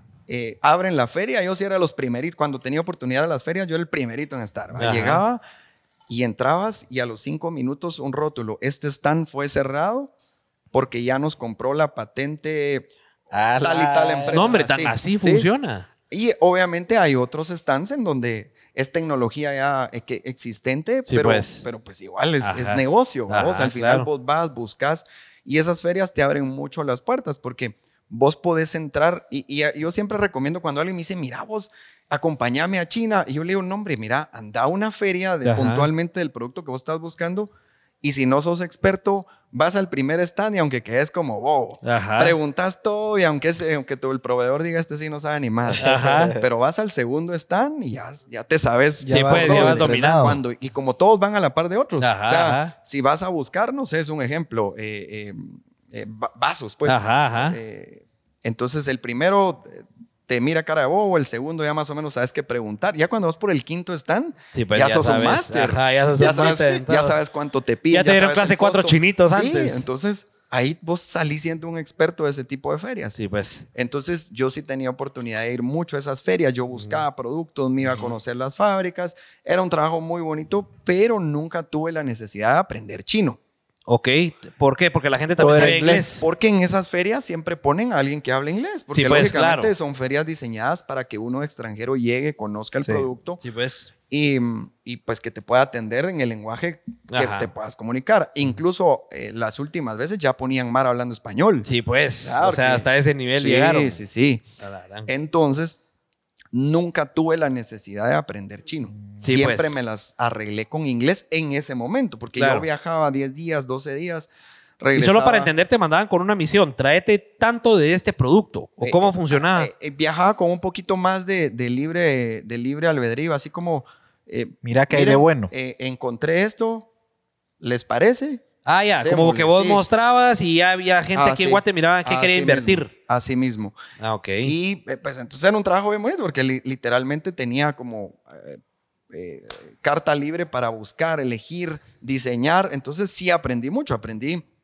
Yo no sabía nada de Photoshop, por ejemplo, Ajá. aprendí, hice tanes con Photoshop, entonces yo hacía montajes, mira, ¿te gusta esto? Para ver cómo se ve a Claro, ver y pues todo. sí. Entonces, pero hasta ese momento mi trabajo era cabalmente, yo buscaba fábricas, a veces ni siquiera eran fábricas, sino que eran las famosas trading companies, pues que son los intermediarios que le jalan de. a fábricas. Son los que que- distribuyen. Cabal, que está bien, vamos. Ajá. Entonces, eh, hasta ese momento es, en eso consistía mi trabajo, pero me dio mucho conocimiento de China. Sí, pues, mucho claro. conocimiento de cómo operar una empresa en Hong Kong, porque Claro. para la empresa que yo trabajaba, yo me tocaba que abrirles la empresa en Hong Kong. Entonces yo aprendí todo ese proceso eh, gracias a toda esa experiencia, exacto. Sí, y, pues. y- y, eh, es, eh, esto estando fuera de la feria, obviamente. Entonces, ¿cómo lo hacías con el idioma? ¿Siempre inglés? Ah, ahí siempre inglés. En Hong Kong hablas inglés, Sí, pues. sin problema. ¿Y qué tal Y- son los chinitos? ¿Cómo te atienden? ¿Son buena, buena onda? Fíjense que, Los chinos. a ver, eh, son, sí son a todo dar. La verdad es que Sí. son, son una nave de personas. Y se los digo porque viví ahí. O sea, Cabal. sí, eh, digamos que ahorita no les he contado esa parte, sino que les estoy contando la parte donde Ajá, la uno previa. llega como, Ajá. como cliente, pero vos decís, a ley, va, te van a atender como De maravilla. Porque sos cliente. Sí, pues. Ajá. Y, y hasta ese punto decías vos, bueno, siguen siendo buena onda y, y muy, muy, muy honestos, la verdad, muy, muy amables, serviciales, Sí, eh, pues. no egoístas, porque si era así como, mira, vos no me gusta tu gorra, pero, pero con, ah, con- recomendame con alguien que sí la haga como yo quiero. Mira, mano, aquí está este. Ah, de Así, veras, o sea, así. No, sí, no, no está esa. No. no acaparaban. está esa competencia de No. desleal o. Totalmente lo opuesto. Sí, pues. Entonces, eh, bueno, renuncié a ese trabajo. Ajá. habiendo renunciado a ese trabajo, yo, bueno, yo soy ingeniero en sistemas, a mí me gusta mucho programar, nunca fui el mejor programador, Ajá. pero me gusta mucho programar y yo decía, voy a renunciar Ujú. y me voy a dedicar a lo que a mí me gusta. Pero en ese es- momento programabas aparte ir a No. los viajes o no? No, Era no. solo Ya los eras viajes. más- Solo los viajes, comprar producto y, y mandarlo. Ok. Eh, renuncié con, con la idea Ajá. de dedicarme a la programación. Ojo, Ok. ya había hecho un intento antes de montar una empresa de programación. En aquel entonces yo tenía dos socios eh, con Ajá. los que montamos esa empresa. Ay, híjole, ya ni sé hace cuánto. Ajá. Pero imagínense que para ponerlos en contexto, uno de nuestros clientes tenía los teléfonos monederos de Guatemala. Sí, pues. Entonces nosotros atendíamos a ese cliente para que llevara el control de sus teléfonos Esa era la monederos. tecnología de ese Sí, entonces. Ajá, Exactamente. Así como para ponerse en contexto del tiempo. Ajá. La cuestión es que mm, habiendo renunciado, eh, y, y literalmente una cosa, a ver, como, como dicen muchos, pues los puntos se van uniendo. Recibo la llamada de una persona que me pregunta si yo todavía me dedicaba a comprar productos en China. Ok. Y Eso fue en el momento que vos habías renunciado Así es, o sin trabajo. cabal sin trabajo. Sin no, chance. no habías hecho nada de programación. No nada. había hecho nada de programación. No tenía planes, tenía unos, unos poquitos ahorros. La verdad es que no eran muchos. Ajá. Eh, unos poquitos ahorros que yo dije, con esto sobrevivimos un poquito. En eso yo me meto con mucha fe. La verdad es que si ahorita lo analizo, yo digo, la verdad es que tenía Sí un índice al muy, agua. muy bajo de tener eh, Éxito. éxito eh, empezando de cero con la programación, pero bueno, Ajá. al final resultó brincando por otro lado el proyecto. Entonces, les juro que yo le iba a decir que no al cliente, pero no sé por qué le dije que sí, todavía me dedicaba a comprar productos en China. Ajá. ajá. Y, y lo peor que me dice, pero mire, Kevin, dice que yo estoy buscando algo ya estable, me dice. Ajá. Estoy buscando una marca que, que me pueda vender tablets y una empresa estable. Mire, no se preocupe usted, yo tengo marca, empresa y... Todo y- lo que necesita. todo. Ajá. No tenía ni madres. Ajá. Así empezó la, la, digamos que el rollo de Molbu. Ahí es donde Ah, ah, inicia. ese fue el estartazo porque yo literalmente, me, literalmente me, me puse la soga al cuello con eso Ajá. porque sí no me gusta quedar mal. Ah, no Pero mira, y eso mal. era por. Bueno, ¿eso era por, tu- eh, por vendedor o por no quedar mal con un servicio? No, ¿No? fíjate vos que yo hasta ese momento, ahora Ajá. creo que he aprendido mucho de ventas por la Ok. necesidad, Ok. pero yo en ese momento no era buen vendedor, Sí, pues. Eh, pero sí soy una persona que le gusta cumplir. Sí, pues. Entonces yo dije, "Ala", por eso te digo, no sé por qué le dije que sí. O solucionar, pues. Simón, quería solucionar el sí, problema. Eso sí. Ajá. Entonces, pues resulté yéndome a China para buscarle ese pedido de tablets. O sea, ahí vos tu invertiste de propio tu plata, irte. Era un pedido muy chiquito, mucha. Ajá. Pero yo dije, este es el estartazo y me la juego y me voy y Ajá. paz. Eh, era un pedido de 50 tablets. Ajá. Yo ya sabía hacer tablets por todo mi trabajo anterior. Fue una trayectoria, la verdad, bien bonita, donde yo sí aprendí un montón Ajá. cómo desarrollar productos de cero. Ajá. O sea, vos Entonces- sos- o sea, vos ya eras capaz en ese momento Sí. de agarrar componentes y vos armar una tabla. Yo ya podía hacerlo. O sea, vos sabes cómo funcionan de 0 a 100. Afirmativo. Entonces, también por eso me tiré al agua. ¿va? Claro. O sea, Ajá. Tenías eh, una base. La cosa es que el pedido era tan chiquito, ustedes saben que en China todo es de volumen, ¿va? Mucha. Todo es por Y, millardos. mm, Así es, sí, Ajá. cabal. O a veces está más, ¿verdad? Ajá. La cuestión es que eh, no me quisieron topar las fábricas que yo conocía que me podían atender el pedido, ninguna me puso atención, pues, pero eran 50 tablets. Mucha. Sí, pues. Entonces yo tenía eh, como plan B irme a un mercadito. Ok. Sí, y digamos que a- a- ahí viene como, como realmente lo que se volvió la historia de Molbu, porque me fui a ese mercadito. Un mercadito para que la mala entienda que es donde A puedes ver. comprar cosas por minoría, por... a ver, por Simón, buena pregunta. o- Fíjense, mucha que resulta que en Shenzhen está el mercado de electrónicos más Ese no. grande del mundo. No, esa es la No, esa es la oficina, no tienda. es la Es tienda, esa es la tienda. Esa es nuestra primera. Ah, no, esa es la de Portales. Esa es la tienda de Portales. Sí, pues. es eh, nuestra.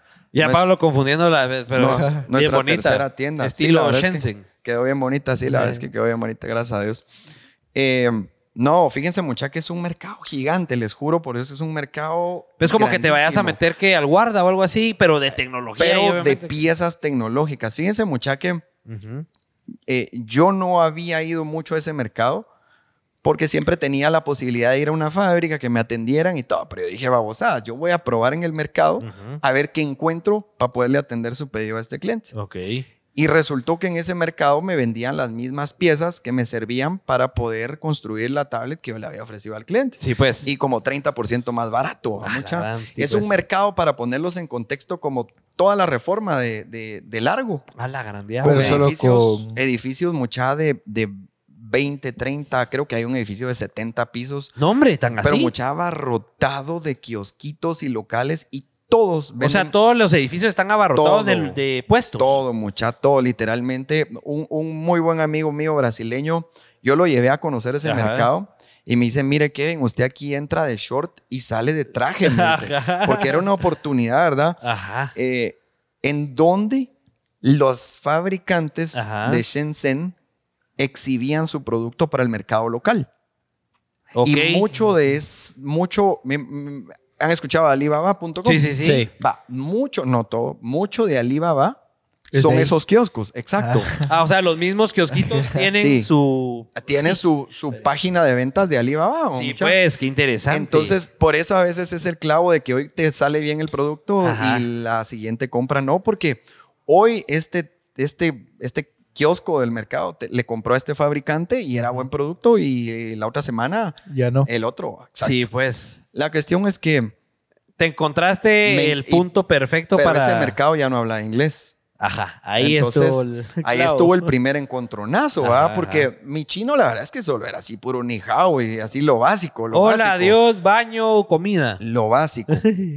Pero la verdad es que sí le puse ganas, ¿verdad, mucha? Ajá. Y, y lo que hice fue una vez teniendo los proveedores de esas 50 piezas, ¿Cómo le hiciste? Yo lo quiero entender. Ajá. ¿Cómo le hiciste cuando no sabías chino Ajá. y te tocó ya pri- Ajá. la- el primer acercamiento y mire, estoy buscando esta pieza? mucha con señas, Malabares, ¿o con señas, un poquito de inglés, traductor. Ahí había traductor de Google. ¿No sí, se pues. desesperaban los chinos con señas, vos? Eh, que son bien desesperados. Fíjate que va, ahí, viene, ahí viene el punto.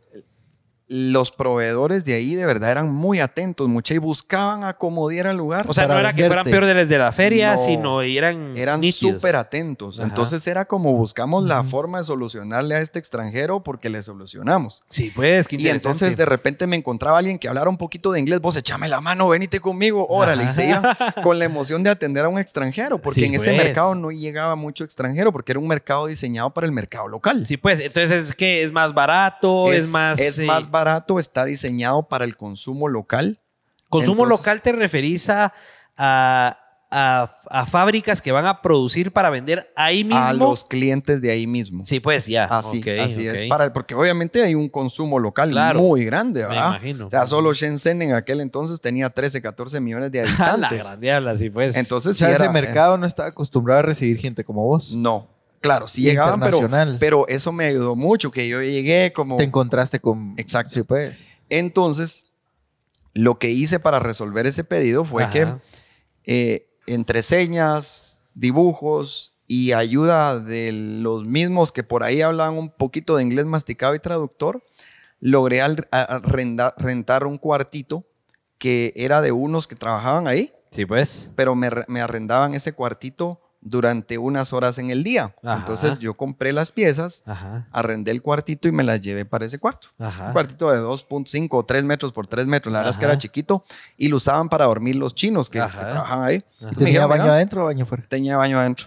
Sí, sí, poder tocaba. Mucha, no tenía mesa, no tenía Ajá. nada. O sea, recuerdo Era la claramente cama baño. que en el suelo, sí, o sea, claro. Era un hoyo en el suelo, el baño. Simón. ¿No Sí, tenés ahí- fotos ahí- de, de- guardados de ese, de ese viaje, de ese de- lugar? En ese momento, mucha, yo no, no documenté casi nada por dos razones, de verdad. Yo no sabía que Molvo iba a trascender lo- Total, lo que ha trascendido. Nunca me imaginé que atender ese pedido, porque al final despachamos el primer pedido. Sí, pues. al sí, primer pues. pedido lo logramos despachar, ensamblar, despachar. El cliente estaba tan feliz eh, Que vino que más. a los digitas me dice, mire qué, qué bonito que el producto. Quiero pedirle 500 unidades más. Y yo, A la gran- Ya, en- te- ya tengo la fórmula, Ya no vos. la llevo a la fábrica. Ajá. Aquí gano más y lo pro- ahora ya producir de 50 a 500 ya era otro rollo. Ajá, ahora ajá. bien, ahí sí ya venía el tema del inglés y del chino. Claro. Eh, ¿Con, con qué nombre y con qué marca le distribuiste a ella? eh, fíjate que como me dijo, mire, yo necesito una marca, mucha, la verdad es que me inventé la marca Molvo en cuestión de minutos. Esa es la realidad. Esa es una muy ¿Pero buena qué historia. significaba ¿Cómo? para ¿Cómo vos, fue? Molbu? ¿Cómo te lo Fíjense que- creaste? Ajá. Fíjense que la, la respuesta honesta es que le hemos buscado un montón de significados. Y- no, para, de poder, verdad. para poder responder Sí. esta pregunta. Sí, porque incluso por ahí me dijeron vos, pero tiene que ver con el Popol Vuh. Ajá. Y, y la, Sí. la respuesta honesta es no. No. Y, y la verdad es que por ahí podría ser una buena respuesta, Sí, pero ajá. la respuesta honesta y original que puedo repetir sin, sin trabarme ¿verdad? Ajá, ajá. Es que eh, yo dije, voy a buscar, algo tiene que haber en internet Ajá. que me ayude a buscar opciones y a Ajá. combinar letras, una sopa de letras. Ajá. Encontré una página de sopa de letras que me permitía poner cuántas letras eh, quería el nombre que yo quisiera, eh, Ajá. cuántas letras iba a tener el nombre que yo quisiera Ajá. y me tiraba todas las variables. Hasta ahí estaba de huevo, ¿verdad? porque ya te ahorraba un chingo de trabajo. Total. Y cuando veo mucha, decía si el dominio estaba ocupado o libre. Yo dije, a la madre, qué chanzal el que me ahorraron. Ajá. O sea, automáticamente te Mucha, decía si... Era un trabajo de horas Ajá. pasado a minutos. A la gran Entonces, yo recuerdo que le puse, va, voy a poner seis letras, ¿verdad? Porque creo que cinco es muy poco y ya en ese entonces los dominios ya estaban Ya bien estaban. ocupados. Eso para que la gente entienda fue tipo 2000, ¿qué? 2010 o 2000? 2010. 2000, no, 2010. 2010, sí, pues. pues. 2011. Ajá. 2011, mucha. 2011. Sí, pues. Ahí ya, Ah, ya había. llevábamos para 11 años con Volvo, muchacho. Sí, ya te comiste Ya uno. perdiste la cuenta. No había ¿no? nacido Mati ahí en ese Ya, entonces. ya había nacido. Ah, ya había Estaba nacido. nacido. Por eso, por eso entonces era principios del 2012. Sí, porque pues. Mati tenía dos meses cuando fue ese proyecto. Sí, pues. O sea, Volvo y Mati cumple. Ahora, ahí te tocó irte. Mati teniendo- cumple, sí, Mati cumple ahorita dos meses, eh, perdón, cumple en abril 11 años. O sea, y sí, ya estamos por cumplir los 11. Qué nave. La cuestión es que, mm, Hiciste la sopa y qué. bueno, ahí salió una variante que decía Molbu con doble O. Ajá. Pero dije, babosadas, o con doble O, sí está duro, pues, porque si. Yo ahí sí pensé, yo dije, bueno, voy a hacer una marca y de repente logro hacer algo con la Ajá, marca. sí, sí. O con el logo. Entonces le cambié la doble O por la U, que si estaba libre, órale, lo compro. Mire, cliente, aquí está la marca. Diseñé el Molbu. loguito así en dos patadas, el logo Molbu. Mire, aquí está. Hice un ya sabiendo que estaba la web disponible. Simón, Simón. Y de hecho. El mi- Instagram mi- disponible. No, en solo aquel eso ya entonces- es. en aquel Pero, En aquel Entonces, ni entonces creo que No, pero en el. Instagram. cabal, no, pero te digo que qué ganancia Sí, que vos, te- al final tienen el username que te digo, lo mismo ahorita que estamos con Pablo aprendiendo del metaverso y todo eso. O sea, al final tener el nombre de tu empresa disponible en plataformas como esas. Vale oro, muchacho. Vale oro, vale, vale oro, oro, totalmente. total. Y, y- y la cuestión es que el, el anticipo de ese pedido Ajá. Lo recibí a nombre de Molvo Electronics Limited. Y no existía. Entonces, eh, mi papá me consiguió un préstamo. Ajá. eh, como con ese cheque de garantía, Ajá. un su amigo le prestó dinero y con ese dinero me lo mandaron a China y con ese dinero yo hice la producción. O sea, así fue como Sí, luego pues. ya pude cambiar eh, el cheque, pues y al final lo devolvimos la plata, pero entregamos el pedido, luego vino otro pedido y eh, yo dije, ya encontré una formulita chilera Claro. y, y se fue corriendo, no sé ni cómo, Ajá. pero eh, recibí a los días, Ajá. recibí una llamada de Miami. Sí, Y pues. así, de en seco, de la nada. Y me dicen, mira, Kevin, fíjate que me dio tu contacto fulanita, Ajá. que me dijo que vos podés producir tablets en baja cantidad y yo las quiero personalizadas. Desde Miami. Desde Miami. ¿Inglés o español? En inglés. Latina. En inglés. había- Ah, había- no, esa, esa llamada fue en español. Él, él Sí, es pues. latino. Y te había referido, la- había el cliente que habías tenido de primero. Fí- Fíjate, Otro. fíjate vos que no sé ni cómo se corrió la voz, porque Ajá. obviamente cuando, a ver, cuando yo le hice la primera producción dije voy a hacer 20 tablets más y las voy a mandar a Guatemala a Sí, ver pues. qué logro. Ah, ya, sí, pues. Entonces algo debe haber conectado por ahí que la bola llegó hasta allá. A la Y no, no supe realmente de dónde vino el, el punto eh, de conexión. En ese año, por ejemplo, Sí. la tecnología como las tablets aquí en Guatemala era la última tecnología. la última. o sea, que te pudieran decir, que te pudiera decir un chapín, yo te produzco 50 tablets. Eh, no se Para el mercado chapín era, puta, tráemelas que aquí todos van a querer tener una tablet. Me Totalmente. ese Eso entonces nos- era solo iPads acá. Sí, no había eso tanta nos ayudó Samsung un montón porque nosotros podíamos eh, hacer baja cantidad, colores, con logo, todo. O sea, yo aprendí a montarle el logo de inicio, que ahora es súper sencillo, pero Ajá. en aquel entonces no era fácil. Y yo aprendí un montón de cosas, mucha por la fuerza. Eh, al punto que una vez me iban a malmatar en una fábrica porque yo fui a alegarles. O sea, sí, sí me pasaron un montón de cosas, pero eh, la, la cuestión es que recibí esa llamada de Miami y me dice él, mira, yo quiero probar con 200. Órale, yo te hago 200. Ajá. Luego, mira vos, quiero 2000. A la Puchica, gran mucha. diabla. Esa onda ya había agarrado flow. Y ya tenías el pedido de Miami, el del cliente al que ya le habías sí. atendido. De repente por ahí, eh, como yo empecé a... Ah, bueno, de ahí pues dijimos, bueno, nos vamos a vivir a China Ajá. porque algo bueno está pasando ahí. Claro, ya. Entonces nos decidimos ir a vivir a una zona que realmente pues sí es bien local, no de extranjeros. Ok. Que siempre es en Shenzhen, pero nos fuimos a vivir en la orillita de la zona de fábricas. Ok. Que normalmente ahí es mucho más económico que irte a vivir a una zona bien internacional, Claro. en donde tal vez el mismo apartamento que nosotros teníamos costaba 2.500 dólares o 3.000 dólares. Sí, pues. Y a nosotros nos estaba 400 dólares. Sí, pues. Eh, Ahí me imagino que vivía toda la gente que trabajaba en las fábricas y todo. Fíjate vos que sí, pero resultó que ahí estaba viviendo los jefes, los dueños de las fábricas, porque resultó Ah, que era una zona bonita. Sí, pues. ok. Entonces caímos en una buena zona, Ajá. empecé a conocer a gente ahí a los alrededores, porque solo habían En nuestro complejo, como de 10 mil personas, solo había un extra- habían dos extranjeros, Ajá. ambos casados con chinas. Ajá. ajá. Y nosotros. Sí, pues. Entonces sí éramos como bien Sí se aquel, notaban. aquel pelo en la sopa. ¿va? Aquellos de dónde son. Sí, sí. Entonces metimos a estudiar a mi hijo ahí a un colegito local. Entonces ya éramos como bien conocidos porque Sí, éramos pues. bien diferentes a- al resto, pero todos muy amables. Ajá. Eh, ya nos empezamos como a volver locales, por decirlo La así. cultura, empezaron a. Ajá, empezamos como a acoplarnos a la cultura. Yo era bien melindroso. Ajá, ajá. Me tocó que hacerle gancho al- al- a, a que nos gustara la comida. Eh, mi esposa empezó a dar clases de inglés. Eh, eh, el inglés de ella es muy bueno, el mío es todo macheteado. Ajá. El inglés de ella era muy bueno y entonces la contrataron en un colegio para que diera clases de inglés y Sí, le, pues. le dieron a una asistente que hablaba inglés y chino. Ajá. Entonces ella se volvió nuestra asistente de Molbu después, como para Ah, ayudarnos a cualquier cosa y todo el Sí, rollo. pues, que nada. Entonces ahí entre, entre, entre ella y yo, Andrea se llama mi esposa, Ajá. entre Andrea y yo empezamos a, a- a hacerle gancho, pues ella trabajaba y yo trabajaba un poquito y entre los dos como que fuimos manteniendo los, cost- los costos que teníamos Claro. y empezaron a caer pedidos y empezamos a aprender un poquito de chino mucha automáticamente con la misma necesidad. O sea, la pura La- práctica. te fíjense que yo recuerdo, yo recuerdo claramente que eh, yo hacía cola en el súper, en el Walmart eh, de ahí, de ahí del, del condominio, Ajá. y yo escuchaba que el cajero le preguntaba algo a la persona delante de mí y yo no entendía ni rosca. Ajá. Con el paso del tiempo, mucha, yo empecé a asociar, ah, le está diciendo si quiere bolsa. Ajá. Y yo, ah, ok, entonces me va a preguntar lo mismo a mí. Y así ibas como, ¿Y cómo le respondías el sí? ah, sí, sí, sí.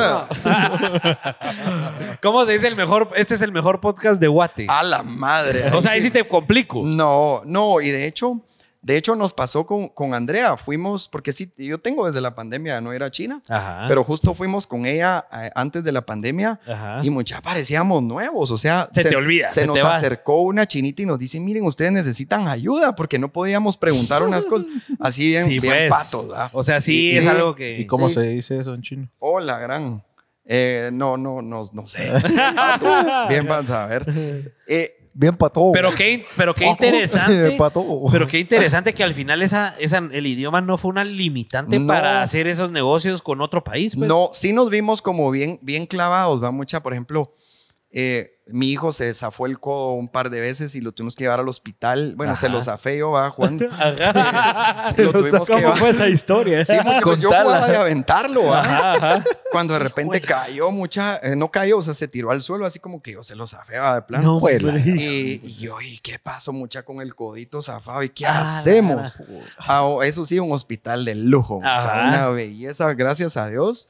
Eh, sin hablar chino, yo, yo, bueno, los dos, ¿verdad? con Andrea, van a alegarle al, al doctor, creo que Ajá, yo más, ajá. porque yo miraba que el doctor le agarraba el brazo. Lo así. manipulaba. Pero muchas sin entender ni madres logramos salir de esa, nos volvió a tocar la misma, luego ya sabíamos ¿Y en qué le alegabas vos? ¿En Vos, yo español, en inglés, yo asumiendo que me iba a entender. Ajá. No, pero entonces ya tu mente va diciendo, o aprendes o aprendes. Total. Tratamos de meternos a clases de chino y no fluyó. Ajá. Eh, entonces la misma experiencia y, y el vivir normal fuiste- fuimos aprendiendo. Yo mi lenguaje de negocios como Ajá, tal, sí, sí. números, precios y para convivir con, con, Palabras clave. Con la Mara local y mi esposa también por su lado para cosas de la casa, cosas de su trabajo. Sí, pues. Y ahí fuimos como, como agarrándole la onda, al punto en que llegó un momento donde yo ya podía tener una plática de una hora en una mesa de chinos. No, que hombre, de repente así. me llamaban un fin de semana. Ah, mira, Ajá. Kevin, fíjate, porque sí me volví muy, al vivir ahí, ellos ya me vieron como un local. Sí, pues eso Como ayudó mucho local. también a la relación. Totalmente, ¿Y porque para cuánto tiempo vivieron en total? tres años. Tres años. Tres Sí, años. pues. Si te veo los ojos un poquito, Un más poquito ya, ya, ya lo veo. Fíjense, mucha que de repente me llamaban, eh, como mi estrategia sí fue, pues yo estaba consciente que mis pedidos significaban nada para ellos, pero también estaba consciente que, que el hecho de que ellos, como eran proveedores locales, no eran internacionales, ellos solo hablaban chino, ya no eran aquellos que iban a las ferias, sino que eran proveedores que puro chino. Al Entonces, final vos eras la conexión. entonces yo, yo sentía la, la... Ellos se ponían contentos que un extranjero llegara a su fábrica. Total. Era como un, un- Sí, un un plus. algo chilero para Total, él. Exótico, digámoslo así. pues. Ajá. Entonces yo le sacaba provecho a eso, me llevaba a mi hijo a que Ajá. jugara con los hijos de ellos, entonces pues. yo trataba de hacer esa conexión, Al final hiciste un buen networking ahí. eso, y, y, ah, exacto, yo no era muy bueno para networking, pero la necesidad mucha, Te fue llevando. así es, Que y mm, yo no fumaba, por ejemplo, y recuerdo que me daban un cigarro, ¿ah? ya en los circulitos me daban un cigarro y yo me lo ponía en, el- en la oreja. ¿Fuma mucho el chino o qué? Sí, fuman bastante. sí. Más en las reuniones ya sociales, de, Ajá. de- donde ya vamos a sentarnos a ver números, ese cigarrito para todo. Yo me lo ponía en la oreja. Ajá. Y era así como ya las varias veces de hacerlo, pues, pero ¿y no te lo vas a fumar. Ajá. Y, yo- y- y ahí no me daban crédito. Ajá. Aunque ajá. yo fuera local, era como, "Va, bienvenido. Ah, o sea, ya dame, pero te doy. Mucha una, hice ese pequeño cambio y acepté fumar. Y a Mucha un cambio rotundo, crédito abierto, mira, venía a No. ser, sí, fue- fue- no sé Todo- por qué. El secreto está en fumar. Bueno, la cultura es muy. La cultura, sí, Sí. totalmente. fuerte, pues. De repente después, mira Kevin, hoy tenemos Hoy te tenés eh, que fumar perro. dos cigarros. Yo, no, eh, hoy tenemos perro. Y yo, perro, perro. Perreo. Y yo, va, y venía a comer. Órale, pues. Y, a Y era comer perro, mucho, perro. No, hombre. No. Sí. De repente una vez estábamos, Juela, estábamos porque ya me llevaban así como, mira Kevin, nos van a mostrar esta nueva fábrica de un Ajá, amigo, ajá. te venís. Y entonces ellos me llevaban como, como para lucir que tenía un amigo extranjero porque... ellos Ah, no- ya, sí pues. entonces, va, vamos, pues yo, pues obviamente iba, va, vamos. Entonces, va- mira, vamos a pasar a un restaurante, como que digas, vas a Tecpan, no, no lejos, pero Sí. tampoco a la vuelta. Ajá, ajá. Eh, ya en el interior. Entonces, yo recuerdo claramente que estábamos comiendo unas patitas de pollo y yo decía, Ajá. esto no son patas de pollo, es muy chiquito, pues decía yo. Ajá. Y, y entonces fui Cachorros. Mucha fui al baño. Y cuando miro el mesero, mucha con un hacha, pinguín, mucha como siete ratas de este vuelo. no. lados. Sí, mucha. entonces, Patas, patas de ratita. De rata. Al final, pues ya me las había devorado. ¿ah? Ah, la gran- Pero es algo, me imagino No te- que es un plato normal. Cultural. Pues, mire, mucha, para el año nuevo, eh, no, para la Navidad de allá, que no se celebra mucho, Ajá. recuerdo que en lugar de pavito, Ajá. tamales, ah, digamos, eh, en el Walmart hubo un cocodrilo, ¿ah? No, hombre. Cocodrilo con una manzana en la boca, así. No, hombre. Eso era. que- cómeme. Simón. En un Walmart. O sea, si hay Walmart ahí. Hay, un, o sea, sí Walmart. están. Sí, hay Walmart. Es un Walmart totalmente, di- o sea, lo- obviamente Achinado. achinado, Ajá, pero ajá. venden unas naves de cosas. Sí, ¿ah? pues, o sea- sí, vos ibas al área de tecnología ahí y, Y- no salías, pues. Ajá. Era, un- era Sí, una experiencia. Una belleza. Sí, la verdad es que sí, sí fue una experiencia bien bonita. Entonces, re- eh, larga la respuesta a la pregunta del No, pero creo que contaste pero buena parte nos de tuvimos, todo. nos- Sí. le tuvimos que hacer gancho a mucha, Ajá. a, a- a acoplarnos a lo que nos tocaba, al punto en que a veces yo ya dejaba que ellos hablaran en chino y yo le decía, mano, yo te entendí lo que le dijiste a aquel y le dijiste que me diera 10 yuanes más caro. Entonces, Sí, no pues, o sea, ya, ya cachabas todo eso. Ya, ya, ya la empezaba a cachar y ya me servía muchísimo. A veces hasta yo servía un poquito de traductor con Sí, otros. pues. Sí, sí. Y, y me hice muy allegado a la mara del mercado, Ajá. de ese famoso mercado. Entonces, eh, hubo un par de veces que me dijeron, mira, Kevin, a vos te dice, porque me dice, vos sí que está rumorando aquel, mira, Ajá, es que dice que vos sos el, el extranjero más famoso de aquí del mercado, me decía. Ah, gran. Porque de verdad me veían sudar mucho. O Sí, sea, pues. sí llegaba, porque al final, en ese momento éramos, pues, Andrea, yo, su asistente, los, a veces que contratábamos uno o dos chinos para Ajá. poder levantar las producciones que teníamos. Sí, porque pues. la, eh, se empezó a correr el rumor de que sí, nosotros podíamos diseñar eh, las tablets totalmente personalizadas. En ese Ajá. momento solo tablets. Ajá. Entonces de repente apareció un amigazo mío colombiano y me dice, mira Kevin, yo, yo, yo quiero venderlas en mi universidad, que lo conocí en una feria. Ajá. Yo quiero venderlas en mi universidad y, y me vendes 25, órale.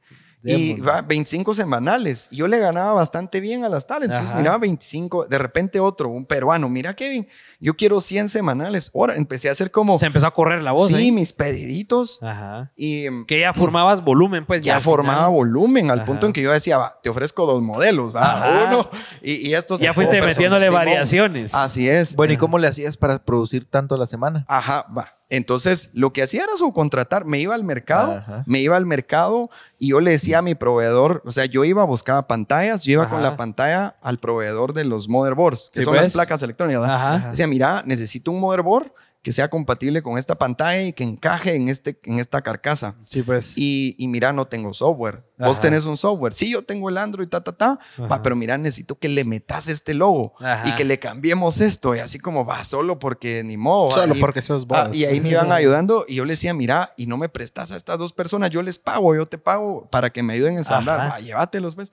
Y, así es iba yo gente que sí sabe ensamblar, Sí, o sea, sí es hacíamos que- ahí el team de, de ensambladores y, y así empezó a crecer, por decirlo así, pero obviamente ellos nunca supieron cómo yo ensamblaba, esa Claro, es la verdad, ajá. porque sí era en un, en un lugar bastante, o sea, la Chiquito. calidad no, no podía ser la calidad más óptima, Claro. entonces de repente una mi proveedora de, de motherboards me dice, mira Kevin, yo veo que vos te mantenés aquí en el mercado y todo, ella tenía su kiosco en el mercado, Ajá. pero mira, yo tengo mi propia fábrica. Ajá. Y yo le decía a ella, a- allá en China, eh, lo- los, a ver, los nombres son bastante sencillos, digamos, al jefe de una fábrica es eh, el, el jefe, o sea, boss. Ok. El, el boss, ¿verdad? Ajá. Y a la jefa, lady boss. Ah, ya. O sea, ok. sencillo, ¿no? Ajá, ajá. Entonces yo le decía Lady Boss, ¿verdad? Ajá, Lady ajá. Boss, ni hao y todo el rollo. Entonces, mira, y si te venís a, yo te, yo te alquilo mi línea de producción y yo te vendo los motherboards todos de la misma calidad.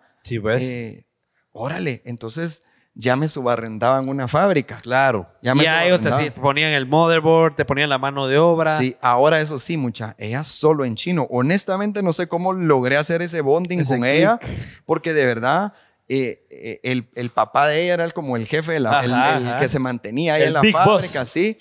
Y, y yo me tomaba, llegaba con él, me sentaba con él al punto que yo ya llevaba clientes Sí, pues. a visitar la fábrica y yo le decía, mira, Lady Boss, necesito mi logo en la entrada. Ajá, claro Ah, yo que- te lo pongo y me mandó a hacer mi logo y lo Sí, ponía. Entonces pues. yo recibía a los clientes. "Mire, ¿Y dónde te sentas? "Ah, aquí está. mi-". Yo tenía escritorio ahí. A la grande, ala, sí, Entonces, pues. poquito a poco empezamos como a subarrendar esa fábrica solo de tablets Ajá. en puro chino, ¿va? Mucha realmente Sí, no, pues. no sé cómo fluyó la cosa, pero gracias a Dios así fue como empezamos a avanzar y avanzar y en ese ínterin cabal de donde estábamos en esa planta de la Ajá. Lady Boss, todo eso en Shenzhen. Ajá, ajá. eh, una, a ver, la, mi primera proveedora, Ajá. cercana les conté que me presentaron sí. a un proveedor y el vendedor de esta, pro- de, esta, de esta fábrica se hizo muy buen amigo. Bueno, Ajá. la dueña de esta fábrica es una... En China hay muy pocas fábricas de pantallas. Ah, es un producto muy, muy exclusivo y es como una bolsa de valores de... de- Ah, de veras, tan así. sí, el funciona? tema de pantallas, sí. O sea, ellos compran lotes grandes, Sí, pues. los almacenan y luego los revenden. No es algo los- que cualquiera puede hacer. no es tan sencillo. Necesitas, co- es como, como, como invertir en la bolsa, es Sí, lo mismo ves. invertir con pantallas. Nada que nada. Ella es una de las pocas fabricantes de pantallas, pero Sí, hicimos pues. mucho clic. Entonces viene y me dice, mira, Kevin, yo tengo un kiosco en la Feria de Tecnología de Hong Kong. Y yo. "Ah, huevo, te felicito. ¿va?" no, me dice, es que lo que sucede, eh, ella sí puro inglés, porque eh, sí, bien pilas, ella empezó a vender a, a- a- a empresas internacionales y todo, el inglés de ella bueno. Sí, pues. Entonces me dice, mira, no, eh, yo lo que pasa es que quiero dártelo. Y yo, "Vos, muchas gracias, pero no tengo plata para comprártelo. Me pues". imagino que carísimos. Eh, sí, caros. Bueno, re- sí, re- re- es relativo a vos, Sí, pero pues. sí, no, no podía pagarlo. Ajá. Eh, y tampoco podía pagar el hotel en Hong Kong. Ajá. Carísimo también. Caro, sí, Ajá. caro más para esas fechas. Sí, Entonces, pues. no me dices que te lo voy a regalar, me dice, Ajá. porque yo no puedo ir, pero no lo puedo dejar vacío. Sí, pues. Porque si no, sí me multan. Ajá. Sí, pues. Entonces, ah, órale, pues, eh, lo aceptamos. Ajá. Agarramos el kiosco, o pues el stand, el stand, no el sí, kiosco. Sí, sí, sí. Y, y ahí nos convertimos en ese momento en la primera marca, que ahí realmente ni nos vendíamos como marca, ¿va? Mucha nos O sea, ahí no le ponías al stand po- Mano, Molbu ni sí, nada. Sí, le puse Molbu, pero, pero no nos vendíamos como marca. O sea, Sí, pues. no, no jamás visualicé, y ya vamos a llegar a eso, jamás visualicé que Molbu fuese a ser considerado como una marca, así como vos nos presentaste, va a Ajá. quedar huevo. Ajá. Eh, en ese momento, no, al final estábamos en modo sobrevivencia, mucha. Sí, pues. Así como lo que venga. Me Te- pe- se vendía como fabricantes, como Simón, una de fábrica hecho, y... Pero, pero tampoco fuimos tan mudos. O sea, yo puse, podemos, porque yo dije, voy a estar a la par de monstruos que producen 100 mil tablets a la par. O sea, ajá. Mi diferenciador no puede ser... ¿Cuál eh, era? El entonces, volumen. el volumen. El y volumen. hablamos español. Sí, pues. Inglés y chino. Y les puedo exportar a tal vez a, a Latinoamérica que la gente tal vez que estaba alrededor no tenía ese Y acceso. podemos hacer bajas cantidades personalizadas. 10 colores, pedíamos 110 unidades para Sí, hacer pues. 10 colores, imagínense. ¿Qué es lo que buscaba Latinoamérica en ese entonces, pues? entonces por cantidad. empezó a llegar mucha gente así como, "Pues, de verdad, 100 unidades. Ajá. Sí, va, pues mira, le decían a su socio, probemos, va. Ajá. Son 100, va, para ellos tal vez no era Sí. mucho. Ajá. Y a- así empezamos a hacernos de clientes, eh, digamos, llamémosle con todo respeto pequeños, pero Sí, para pues, nosotros era oro. Claro. Sí, para nosotros, pero querían probar incursionar en ese mercado. Sí, pues. Entonces eh, empezamos a hacernos de clientes de México, de Jamaica, llegaron de Japón, de India, así como que de verdad 100, tal vez hasta por fregar nos pedían, pero Ajá, nos- para hacer la prueba si era realidad. Ajá. Y después me imagino lo que pasaba con los otros. Te iban pidiendo cada vez más, cada así, vez más, cada vez así. Y mm, de, de ahí, o sea, digamos como para, para llegar al punto donde tenemos la fábrica actualmente. Ajá. eh, yo conocí a un, a un chino que me dice, mira, me dice, que, que actualmente es nuestro socio de China, Ujú. eh, me dice, mira, Kevin, fíjate que yo la verdad es que yo vendía millonadas, me dice, pero quebré. Ajá. Y, mm, y él vendía reproductores de MP3 en Ajá. aquel entonces. eso Sí. era- Los chiquititos, famositos. eso era una joya. Ajá, Sí. claro. Entonces, y hacían mucha plata con eso. Ajá. Pero fíjate que invertí en unos apartamentos, perdí plata. Pues. Pero mira, yo tengo conocimiento de cómo, cómo operar una planta, me dice. Y yo veo que vos te las podés con proveedores de piezas y todo el rollo, sabes cómo ensamblar. O sea, que vos le ganabas en cuanto a proveedores, incluso a él que Sí, estaba ahí, sí, pues, y sí. que era chino. Sí, sí, porque yo sí era shoot en eso. O sea, sí me metí porque teníamos que sobrevivir, vamos, Ajá, ¿y qué otra?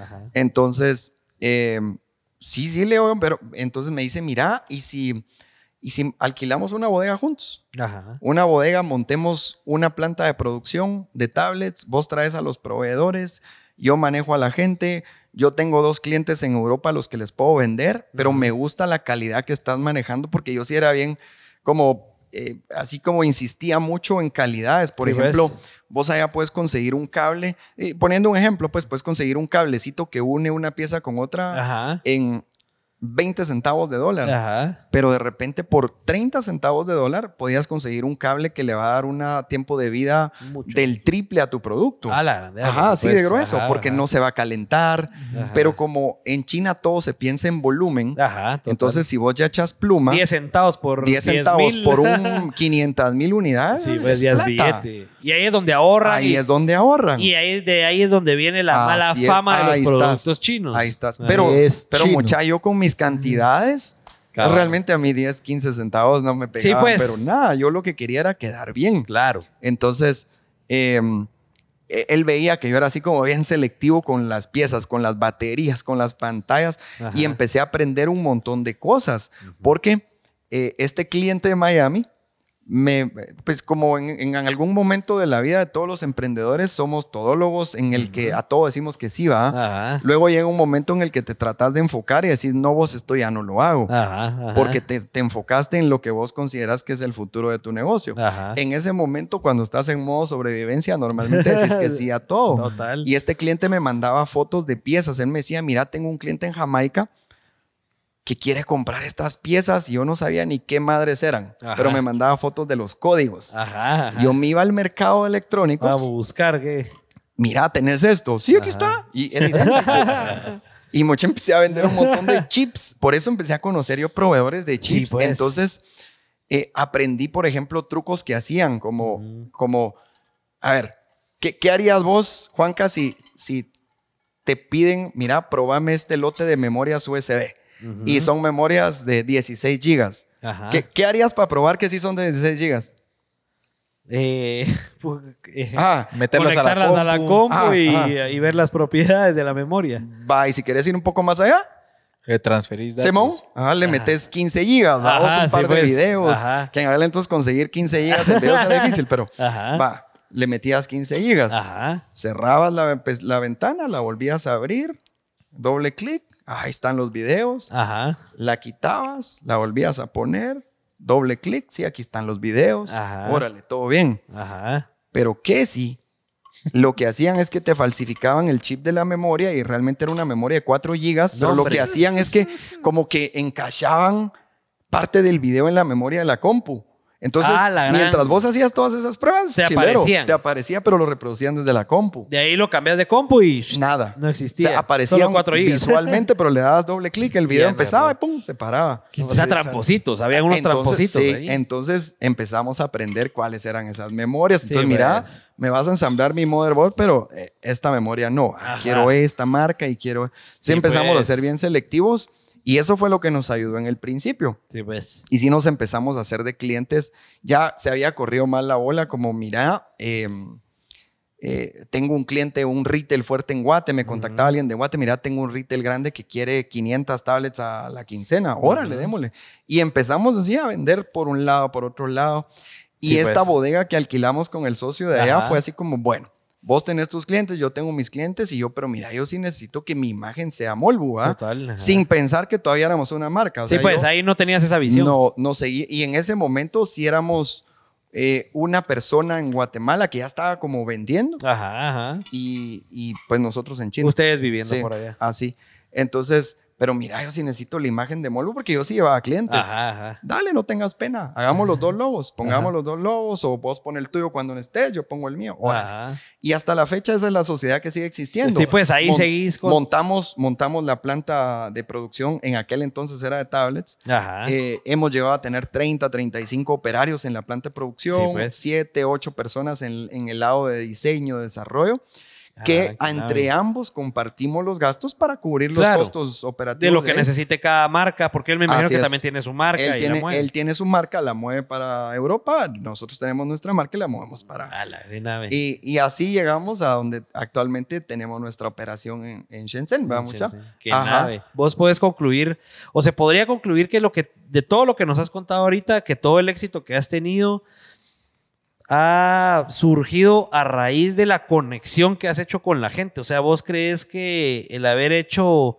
conexión con todas estas personas que al final confiaron en vos, que te aceptaron con su cultura, que te llevaban a conocer una nueva fábrica lejos de Shenzhen, vos crees que ta- tal vez ahí está el secreto en haber ido un poco más allá, porque me imagino que pues no, no todos los chinos aceptan a cualquier latino que se les llegue a poner enfrente. Mm, ¿Crees sí, vos que- que son las personas, las- la conexión, lo Mi- importante? Mira vos, de, de pronto, a ver, la misma necesidad hizo que yo encontrara algo que yo no sabía que podía hacer. Ajá. Y eh, esto no, no lo, esta frase no la inventé yo, pero la dice el, el fundador de Starbucks. Ajá. Él, él dice que la capacidad de un vendedor radica en su capacidad de contar historias. Sí, pues. Sí, o sea, pa- vos para ser buen, a ver, para que tu negocio funcione tenés que ser buen vendedor, número Ajá, uno. Total. Y para vender no tenés que vender, Tienes que contar tenés una que contar una historia, Ajá. exactamente. Entonces, Ajá. yo creo que logré hacer esas conexiones porque mi objetivo no era obtener crédito. Sí, pues. Mi objetivo era hacer bonding porque me Ajá. caían bien, me caen bien y logré hacer unas amistades que hasta la fecha siguen. ¿verdad? Entonces, sí, pues. creo que mi objetivo nunca fue voy a hacer una conexión aquí para hacer negocios. No fue esa. o sea, Ajá. Sino que era como, pues, crear como Cabal. nuestra propia historia y todo el rollo. Pero hasta ese momento, digamos, eh, con la fábrica ahí y todo, nosotros nos vendíamos. Ajá. Como miren, somos una empresa guatemalteca que tiene una fábrica de tablets en China. Sí, pues. Ahí, ese Ahí era terminaba. nuestro speech. Sí, pues. Ese era o sea, jamás visualizamos como Simón, vamos a hacer una marca. Y ahorita vamos, ahorita vamos a llegar con lo de las marcas porque es, es la, la, la parte que sigue del ya, podcast. ya hablé mucho, ¿ah? No, no, no, estuvo todo, interesantísimo. todo respondiendo Subió a la primera audiencia. pregunta. Subió la audiencia Fíjate- con la historia. Fíjate que era una pregunta así de cómo tuviste que lidiar con el idioma chino. Richie, si quieres vamos con las preguntitas. Vamos con las preguntas. Vamos hasta, hasta arriba las preguntas. Di- dice Rodrigo Godínez, Kevin es un crack. Buena onda, Rodri. Neri de la Cruz dice que cuente las fotos que le pedían en China. ¿Qué es eso? Que te está riendo. Que cuente las No, otras. no, no, no, lo, lo que pasa, Neri es, es mi mero brother, mucha. Es, es un chompipe. Neri es Ah, un- sí, A ver, pues. chompipe es el grupo de montañismo que, que- con el que yo Ajá. crecí y, y es uno de mis mejores amigos. Eh, pero lo que pasa es que en China nos pedían fotos. Es que de nuevo, como vivíamos en esa zona. Solo te voy a pegar un poco. Sí, vos perdona. ahí está. Perdona. Ahí está, no hay clavo. Perdón, mucha. Eh, perdón, No, Richie. no, no somos- ¿Cómo se dice Perdón. perdón en chino? Eh, bu- buja hizo o, o Duebuchi. Ah, perdón. Ah, perdón. Lo dejo como, ah, perdón. hizo es, es como no tenga pena. Duebuchi es como pasaste empujando a alguien. Debuchi. Simón. Ajá. ujú. Eh, mm, ¿Entendiste? Debuchi. Debuchi. Pues eh, sí. Ah, sí. Nos, por ejemplo, mi hijo salía a, a jugar ahí al parque y el poli va tomándole fotos. Porque pues, obviamente éramos como bien diferentes. Ah, sí, pero poli de allá. Simón, Simón, sí, sí, sí. Pero no, nunca pasó nada malo. Pues, o sea, Sí, pues. Siempre. Entonces, que le tomaba fotos a tu hijo? Se mantuvo, sí. se mantuvo siempre por ser diferentes. Sí, eh, Sí, pero eso pues. nos ayudó a mucha lo, Sí, lo- total. Lo hicimos parte de nuestros puntos a favor. Ajá, Sí, total. sí. El que éramos total. diferentes. Sí, definitivamente. Había que hacerle gancho y cuando estás en modo sobrevivencia, le haces frente A todo. a todo, Total, mano. Sí, Total. Dice Sofía Marín, pregúntale a Richie, ¿le caigo mal? Porque eso no me deja dormir. ¡Qué pajera! Ni que no durmieras porque te, me caes mal. Y no, no me caes mal, solo me cae mal a veces son ciertos comentarios en el Twitch. Aquí no. Aquí, Sofía, sos diferente. Dice Valesca Hernández, que, que baile, queremos los plazos prohibidos. ¿De Kevin, Lo- Juanca, lo- Richie o, Juan- o- o- o Pablo? Ahí está, ahí está. ¿Quién? De todos. Lo- los de la vaca púrpura, Valesca. Ahí está, yo creo que era para Kevin. Dice. Henry Jai, donó 75 estrellas. Un aplauso para Henry Jai. Luis Arturo Palmieri donó 75 estrellas. Qué buen set, mucha puchiga. Qué milagro que Luis Arturo nos esté viendo. Eh, Adriana Armas dice que Kevin hable chino. Ya nos dijo, me lo siento. Sí, sí, me van a clavar. Eh, perdón. Perdón. Perdón. Eugenia de la Cruz dice que cante le gusta y se le da muy bien. Ah, ahí solo que- Puchi, que solo ese que- secreto si no, no, lo Ah, sabía. cantás. Es, es mi hobby escondido. Ah, no, mucha, no, de cantar no tengo ni madre. Pero, pero ya con unos tra- eh, eh, Eugenia es mi comadre, mucha. Ahí se puso, se puso de acuerdo con el Neri para, Para para. Dice Natalae Ramos, donó 50 estrellas. Soli, Soli, ya estoy por acá. Que nave está el set. Buena onda, Natalael. A todos les ha encantado, así como a nosotros, gracias a Dios. Gracias a M. Johanna Solórzano, yo tengo mi emprendimiento y Kevin me impulsa a seguir adelante. Eso, qué es buena un onda. buen ejemplo. Gracias, mucha. Sofía Marín donó 45 estrellas. Ya vine, qué chilero se ve el set. ¿Y a dónde fueron todos, pues? no sé, han de ser comentarios rezagados de hace media hora. De, de cuando nosotros le pedimos a Kevin que nos dijera por qué. ¿Por qué? La madre, mucha. A la una de la Ro- mañana. Romualdo Vázquez donó 75 estrellas. Mucha, estas donaciones, René, hagamos más GIFs para, la- para premiar a las donaciones. Tenemos que hacer tal vez tres categorías de GIF. Ajá. Así, una así, gracias, otra así un poquito más emocionada, gracias, y otra saltando ahí con... Total, porque llama la atención. Para Dice el próximo le ponemos pantalla verde a René, así sale solo el GIF de ella. ahí. Soto Urizar. ¿Qué es lo que más le gusta de ser emprendedor? Qué buena pregunta. Buena pregunta, mucha. Esa aplica para ustedes también. Pero no, en lo personal, a mí lo que me gusta mucho es crear oportunidades. O sea, realmente me, me gusta construir algo que perdure, que cree oportunidades. No me gusta ser oportunista, así como, como vendamos algo solo por salir del paso. Sí, me Ajá. gusta construir algo que le permita a otros lograr sueños. Qué excelente. Ah, Concuerdo, concuerdo. Buena Bueno, a vos, ah, bueno, si vos concordás, a vos qué te gusta hacer, ¿qué es lo que más te gusta ser emprendedor? Yo, Ajá. eso. estar en movimiento, vos. O sea, estar siempre activo. bien. Da, da adrenalina, ¿va? Da adrenalina, vos. Sí. Da adrenalina Ah. y, y si uno no está haciendo nada, así se siente, así como que, pucha, estoy perdiendo el siente tiempo. inútil uno. Un inútil, va así. es más, nos acabamos de ir eh, un fin de semana de descanso a la playa después de, de hace años y era así como que, bueno, estoy aquí, sí, disfrutando y descansando, pero a la ¿Qué estoy larga haciendo con mi vida? Era así como que, puchica, así, ¿qué estoy haciendo de productivo? va? Sí. ¿Y Richie? Yo eh, eh, Eso, Richie. creo que creo que liderar, poder poder liderar. Eso. Liderar. Se- Eso. se- ve- verme como líder, creo que eso es lo que más me motiva. Bien. Eh, ¿Y yo- ¿Vos, Juanca?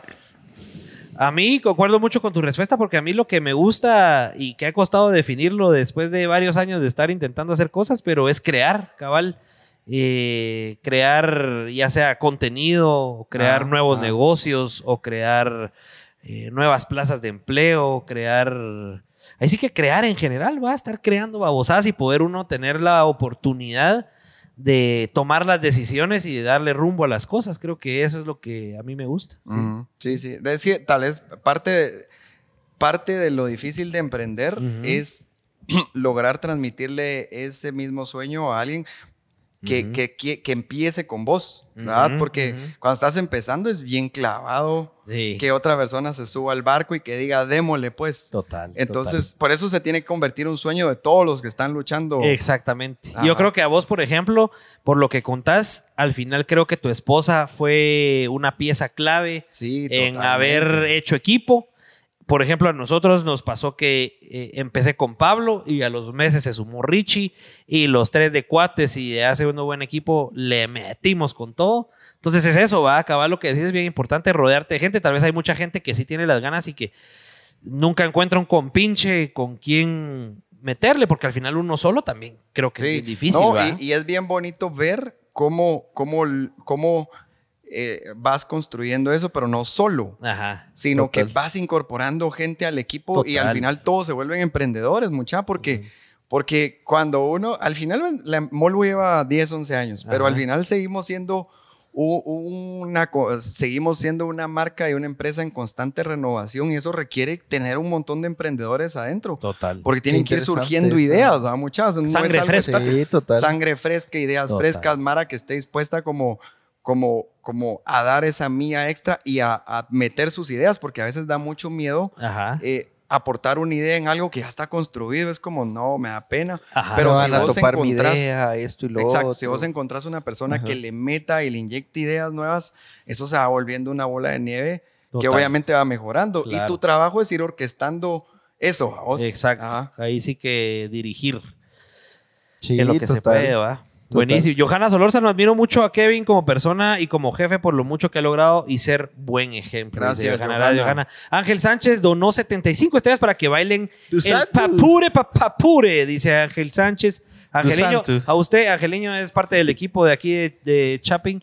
Lo vamos a traer a usted a bailar, Angeliño. Neri de la Cruz, esos chompipes son mocasinas. dice. eh. Neri es del equipo de los Neri, Ne- bueno, montañista Neri, Chompipe. Neri es montañista, muchacha, pero ese cuate es, es fuera de serio. Pues aquel, aquel es runner. y, y tiene, tiene un su tiempo así, tiene un su tiempo eh, envidiable, ¿va? Cuando Sí, pues. hace la media maratón, la maratón. Pero Ajá. aquel es de los que empezamos con los chompipes originales. Ah, de veras, qué Simón, nave, sí, qué sí, nave, sí. qué lujo. Eh, Paco Garzaro, qué bonito verte nuevamente aquí en, en el podcast, Ya Paco. Se- tenemos ratos de no Sí, hace ratos que no lo miramos a Paco, muy ocupado, hombre. ¿Será que volverán los episodios de FPV Guatemala? Saludos, dice. FPV, eh, eh, Kevin, para que entendas, era una serie que hicimos con drones FPV, así por varios lugares de Vi Guate. una que grabaron, no sé si es de lo mismo, pero en el Pacaya. Eh, Sí, con cabal, lava. Una con lava. nave, mucha. Sí, ¿Quién cabal. voló el...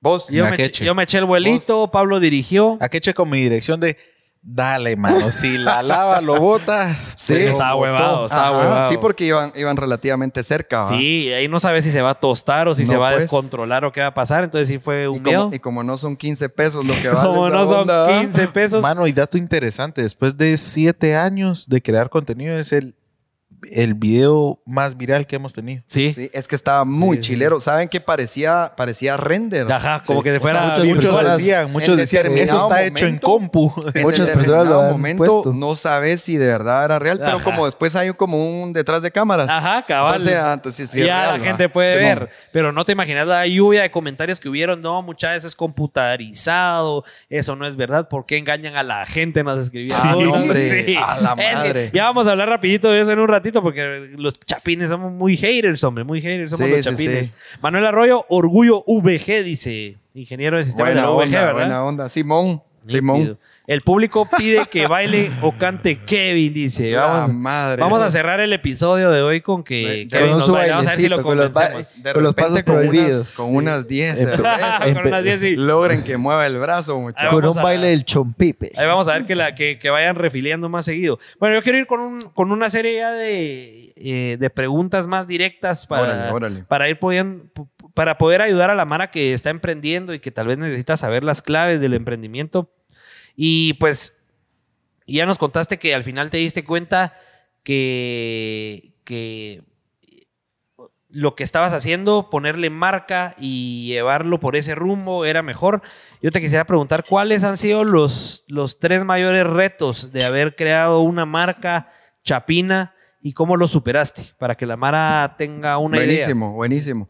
Eh, sí, a ver, creo que el, el principal reto es ser consciente que en tu primera idea posiblemente no va a ser la idea que va a perdurar. Entonces tenés que estar dispuesto a tirarla Ajá. y pivotear. Que muchas veces eso hace que, pues, que perdas chance de tener éxito porque, porque te casas con la idea original y Total. esta va a funcionar y esta es cuando de repente solo había que pivotear, utilizar los mismos recursos, infraestructura y, y al pivotear te das cuenta que hay otro mercado gigantesco a la par del que tenías y te estaba complicando la vida, cosa que a nosotros nos pasó. Ahora, ot- otro de los retos es precisamente construir una marca de cero eh, sin tener conocimientos como tal de, de marketing, de, Ajá. de- de todo ese rollo, Claro. Construir una marca que después de verdad la gente le diga marca. Claro, Porque vos total. puedes decir, mi marca es una marca y es bien de a huevo, pero Que la Mara Que- la quiera aportar y que, la, quiera Mara- enseñar. Exacto. Ajá. Ese es el reto, creo yo, más complicado, pero no es un reto que esté en tus manos como tal, que yo le voy a decir que es una marca y entonces todo el mundo. No, eso sucede de una manera orgánica. Y, y tal vez el, otro reto, mucha es Pero la- ¿cómo superaste, por ejemplo, con Ajá. esto de la publicidad y el marketing, que entiendo que tal vez no tenías muchos conocimientos acerca de eso, ¿cómo lograste al final que Molbu sí se convirtiera en una marca eh, que está bien mercadeada y que la gente quiere portar? ¿Qué fue lo que te ayudó a superar ese reto? A ver, eh, yo siempre he creído que uno de los diferenciadores más importantes o un valor agregado que vos podés darle a cualquier cosa es ser diferente al resto. No forzosamente precio. A veces el precio puede ser un diferenciador, depende de tu negocio, depende de qué es lo que querás y de lo que querrás en ese momento. Pero si vos logras meterle diferencias a lo que estás haciendo versus los otros, ahí ya sos esa famosa vaca púrpura que por ahí estaba diciendo. Valesca.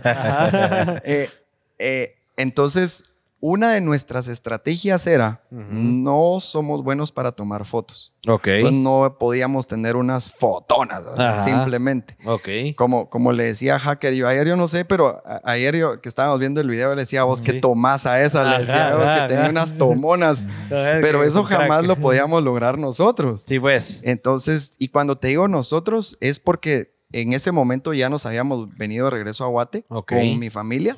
Dejamos la operacioncita ya funcionando y nos venimos aquí a Guate a ver comercialmente qué podíamos hacer. Sí, pues. Entonces, en Guate éramos un equipo de una, dos, tres, cuatro personas. Sí, pues. Y, en ese momento decidimos pivotear para meterle marketing y vender por internet. Pasamos de tener un- una cartera de 20 clientes Ajá. Que nos compraban al por mayor de forma intermitente, pero nos Ajá. mantenían con vida.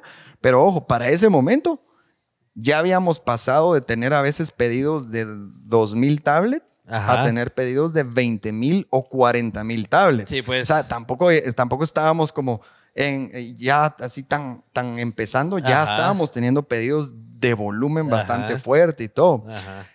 Pero el- los pedidos iban cayendo, cayendo, cayendo, cayendo poco a poco. Sí, pues. Eh, por azares del mercado, porque tal vez no estábamos dando lo que ellos necesitaban. Y algo que a mí me frustraba mucho era, eh, a la madre, tenemos buen producto, Ajá. pero ellos no lo logran vender. Ajá. Yo decía, yo quisiera estar en sus zapatos y yo estoy seguro que yo lo podría vender. Sí, pues. Pero entonces yo dije, entonces lo que me falta es, A son mí, yo lo- co- valor, ¿verdad? Como para, para decir, ok, entonces. Me los voy a saltar Ajá. y vamos a tratar de atacar directo al consumidor final. Sí, pues. ¿Cómo? A través de marketing en línea, pues. Sí, pues. ¿Y cómo hacemos marketing en línea? Bueno, empecemos a probar. Ajá. Empecemos a probar, a hacer cosas diferentes. Ujú. Y casualmente caímos con un par de fotos que tomamos. A ver, una de las, tal vez no fue viral, va mucha, pero en Ajá. aquel entonces a nosotros nos significó ventas. Eh, ya habíamos diversificado un poquito nuestra línea de productos. Ya no solo teníamos tablets, sino que ya los mismos distribuidores o, o mayoristas pues nos estaban diciendo, miren, y no tienen bocinas. Ajá. Ajá. Eh, pues miren, no tenemos, pero le Con mucho gusto.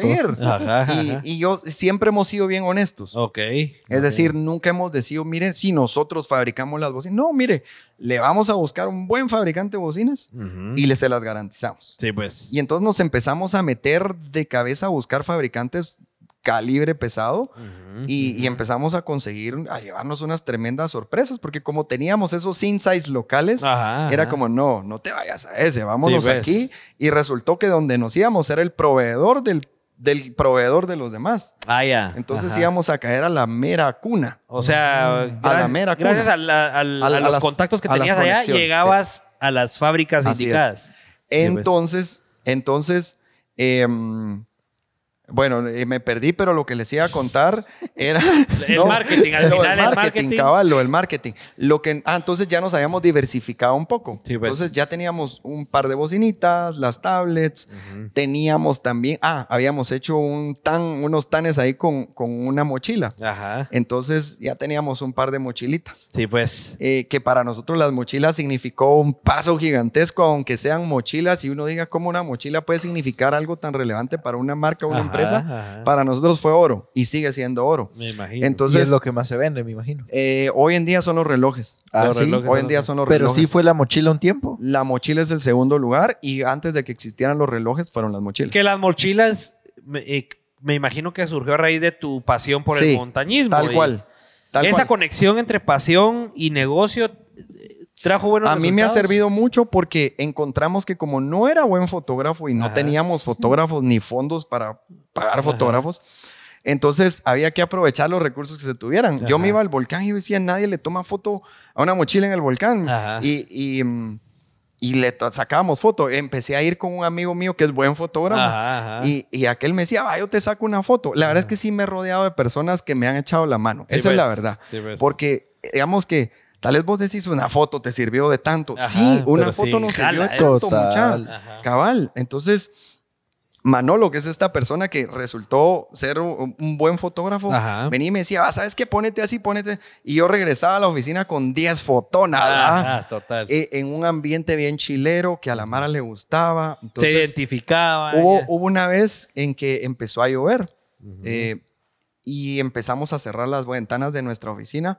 Y yo les digo, mucha, ahorita es cuando podemos demostrar que nuestra mochila es impermeable. Ajá, ajá. Entonces, ¿saben qué? Metamos una tablet en la mochila Ajá. para, para ponerla Ajá, a prueba.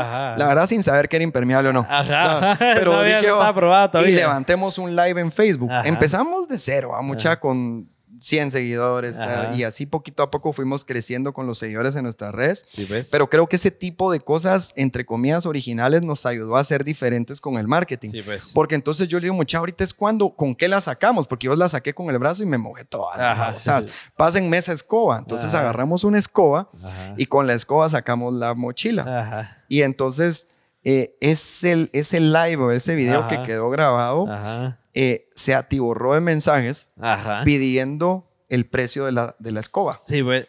No, hombre. De la escoba. De la Entonces di- dijimos nosotros, que- pero al final le encontramos el, el sabor a esto porque Ajá. dijimos, ok, sí conectamos con la Mara. Sí, pues, claro. Y se vendieron mochilas, Ajá. pero sí conectamos con la Mara. Empezamos, empezamos a fabricar Escoba. escobas. No, Que pero tienen bocinas. Y son bocina. impermeables. una escoba con bocina. ¿verdad Tienen? Bluetooth. y aspiradora incluida. Mira, esa es Buen es que invento. podría ser una escoba con bocina Sí, o no andas total. tan lejos, fíjate. ¿Ya viste? Ponerle un adaptadorcito arriba. Ajá. No, la cosa es que empezamos a encontrarle el sabor a que si hacías cosas diferentes, Sí, pues. no tenías que tener la mejor calidad de contenido. Claro. Sin, a ver, no tenías que tener la mejor calidad de grabación, pero tenía que ser contenido original. Total. Total. Y contenido que conectara con las personas. Total. De repente, eh, ya teníamos más mochilas y le, y le digo a aquellos mucha, vamos a tomar una foto aquí atrás donde pasa el transmetro. Y nos tiramos, bueno, yo me tiré en el suelo para tomar la foto, aquellos pusieron las mochilas, venía el transmetro para atropellarnos, sacamos una fotona, Ajá. que la verdad es que no tenía calidad la foto, pero sí era original porque el transmetro nos iba a atropellar. Sí, pues. Y fue una foto que habrá vendido ese día 200, 300 mochilas. Sí, pues, sea, entonces solo hay que dedicarse Ajá, a buscar cosas originales, diferentes. Y aunque no seas un crack para tomar fotos, si tenés un poquito de ese ingenio de ofrecerle al público cosas diferentes, Ahí agarra la entonces atención. conectas. Al final todo es conectar y contar Ajá, historias, ajá, vos. sí, todo se basa en eso. Y así fue como nosotros aprendimos a hacer nuestra publicidad, empezamos a aprender a pagar un poquito de pauta y empezamos, como muchos estoy seguro, con dos, tres dolaritos, Sí, pues. íbamos dándonos cuenta que eso era rentable. Total. Y entonces nuestra estructura en Guatemala, que éramos cuatro personas, Ajá. en ese entonces estábamos eh, nuestro mensajero, que Ajá. hoy en día es el jefe del departamento técnico. Ah, qué nave. Estábamos eh, nuestro técnico, Ajá. que hoy en día es el jefe de operaciones de, de toda la empresa. Sí, pues. Y estaba el, el- el contador, pues, que es- hoy en día es el jefe del departamento de administración. Ajá. Entonces, yo le digo al que era técnico, le digo, vos, Noé, mira, mano, ahorita es cuando es nuestra oportunidad, le digo, o sea, Ajá. te animás a responder los mensajes que están entrando. Órale, pues, me dice, pero Ajá. mira, y bueno, No entonces, era el mensajero. no, no, no era el técnico. Ajá. Juanito era el mensajero. Ajá. Vos y Juanito te animás a ser técnico. Ay, sí, yo aprendí, me dice. Ajá. Entonces Juanito se hizo cargo del departamento técnico. Noé empezó a responder los mensajes y de repente, estoy seguro que muchos hemos empezado así, de repente ya cerrabas tu día con 300 pesos vendidos por internet o, Sí, dos- pues. o 500 y era así como puchica, o sea, con esto se paga la factura del teléfono. Ajá, ajá, total. Y todavía teníamos los distribuidores, pero yo ahí visualicé Aquí que había clientes. algo. Ajá, ajá. porque eh, antes de entregarle un pedido grande a un cliente que nos lo rechazó porque no se lo entregamos a tiempo, nos dijo, ¿sabes qué? Te lo recibo en un mes. Ajá. Órale, pues ni modo, ¿y qué otra? Ajá. Pero dije, vamos, ¿sabes? aquí tenemos un poquito de stock. Ajá. Aprovechemos para probar. Y lo empezamos a promover por internet. Eran bocinas. Y las habremos vendido como 200 bocinas en una semana. A la yo, yo dije, babosas, aquí, Aquí está el estamos en business. algo. Aquí está el business. Aquí Es estamos hay en un algo. nicho también. Y, y empezamos a aprender cómo era todo ese rollo de, de buscar a quién venderle por internet. Empezamos a pagar un poquito de pauta y todo el rollo. Sí, pues. Y ahí fue como un... un- Como para ya descubriste que tu marca aquí en Ahí no era marca vos. No, no Honestamente, era. con esas, con todas esas publicaciones, los mensajes, a ver, sí era, pero nosotros no sabíamos. Sí, pues, ¿cuándo, ¿cuándo dijiste o en qué momento te diste cuenta Cabal, ya Volvo fí- es una marca? Fíjense que no fuimos nosotros, fueron los clientes. Los clientes nos decían, miren, pero ¿y ustedes son una marca de guate. Ajá. Y nosotros, Sí. pues sí, va. Sí, son, pero miren, y ustedes fabrican sus propias tablets. Ajá. Pues sí, y son una marca de guate que fabrica sus propias tablets. Ajá. Sí. Ajá. Entonces nos empezamos a dar cuenta que ese era un plus que no estábamos Total. sacándole provecho. En el buen sentido. pues, y que no tienen mucha competencia, pues, no, o sea. en no- ese momento no teníamos mucha competencia y era un plus que la verdad valía la pena. Claro. Como, y entonces cambiamos el speech. Sí, ah, pues. no, ya no somos una empresa de guate, somos una marca, de guate. Ajá. Y de repente, mucha poquito a poco, nuestras redes comenzaron a crecer. Yo diría que de manera progresiva, porque ha sido un trabajo de varios años, tal vez unos cuatro años y pico, Ujú. pero llegamos a tener, yo creo que en, en Facebook andaremos como por 280, 290 Por ahí mil seguidores. Por ahí, cabal. Y en Instagram creo que andamos como por 50 Ajá, y sí, pico. sí. Ajá. Entonces, eh, lo- los, los mismos clientes nos, nos iban como guiando por ahí. De repente recibíamos una foto Ajá. de algún cliente. Miren qué orgullo tener su producto. Y nosotros, wow. Ajá. De repente una foto en un baño, ¿ah? Ajá. O sea, de alguien cantando, pues, y la, la mochila ahí Ajá. colgando. Y es que yo así conocí Molbu. Por- no, no en el baño, ni cantando. ¿Será que conocí no? Molbu, conocí Molbu por, por propios seguidores que yo tengo que publicaban, por ejemplo, una mochila, creo que te es un diseño Kaibil. Ajá, ajá. y, sí, ahí y- y con la gran, con eso. y con la gran Con bandera. la bandera. Por ejemplo, que eso, e- eso es algo que me parece bastante interesante que hasta el día de hoy, que, bueno, hasta el día de ayer que abrí los audífonos que estamos usando, por cierto, Eso. eh, siempre prevalece la bandera de Guate en, en todos los productos en la mayoría, no, no en O sea, todos, pero en la mayoría. Abro la caja, sale la bandera, está en la Ah, caja, está en la ¿Qué bandera. les pareció o sea, ese, ese empaque? ¿Les gustó? Ya huevísimo. huevísimo. Lo primero que uno hace es olerlo, obviamente, pero ya huevísimo. ya huevísimo, la No, verdad. sí, la O sea, verdad sí, y, y sí, y sí se siente Gracias, muchachos. ese, ese 100% chapín en los productos Molbu, pues, porque ves a alguien caminar por las espaldas con su mochila Molbu, le ves la bandera. Total. Ah, lo asocias, ¿verdad? Ajá, Lo lo asocias, asocias. lo Fíjense asocias. que nos, nos pasó eh, una vez, y ese es un mensaje que no se me olvida, o sea, no se me olvida el del baño, a mucha porque- pero hay un mensaje que no se me olvida que ahí fue donde yo, yo dije, no, babosadas, tenemos que cambiar nuestro speech. Ajá, ajá. Eh, era, nunca supe quién lo mandó, pero nos lo mandaron por Instagram. Ajá. Pero el mensaje iba más o menos así. Nos mandaron una foto de una mochila que tiene, no tiene la bandera, pero tiene unos puntitos. Ok. Porque a algunas mochilas no le ponemos la bandera así normal porque creemos que es muy invasiva, entonces le ponemos puntitos para que sea de una manera discreta y elegante. Ajá, ok. Entonces nos mandó la foto del- del- de un chavo a lo lejos y se miraban los puntitos y la mochila caminando. Y el, me- el mensaje decía algo así. aquí voy caminando por la Gran Vía en España y, Ah, qué, qué y nice. qué alegre se siente ver Ajá. a alguien o algo chapín Ajá. tan lejos de mi, de mi hermoso y eterna, eh, de mi hermoso país de la eterna primavera. Ajá. Entonces ahí dice uno, madre mía. Puta, o sea, con, o sea, lográs transmitir que, que obviamente nosotros no, no decimos que nosotros fabricamos las mochilas en Water. o sea, no. Realmente sí las diseñamos. Hay diseños que empezamos de cero en papel. Ajá. Hay diseños que rediseñamos. Ajá. Hay diseños que acoplamos. Pero al final es una marca de Guate. Total. Entonces, eh, se siente bien interesante cuando no lo decís vos, Ajá, sino sino que te lo está diciendo dice tu cliente. alguien. Total. Y, y una, la verdad es que sí, una metida de pata que yo recomiendo que cuando busquen un nombre, mucha, no busquen un nombre que, que sea tan complicado de decir por el teléfono. Ah, ok. Molbu. Ok. Ajá, porque Molbu. mire qué empresa, Aló, Molbu. ¿Ah, cómo? Molbu. Ah, Volvo. Ajá. No, no, no. Volvo. Molbu, con M de mamá. Se ha costado, se ha costado eso. Entonces, después de 10, 11 años. Entonces, Tenemos a, Eh. a Kevin, dueño de Volvo.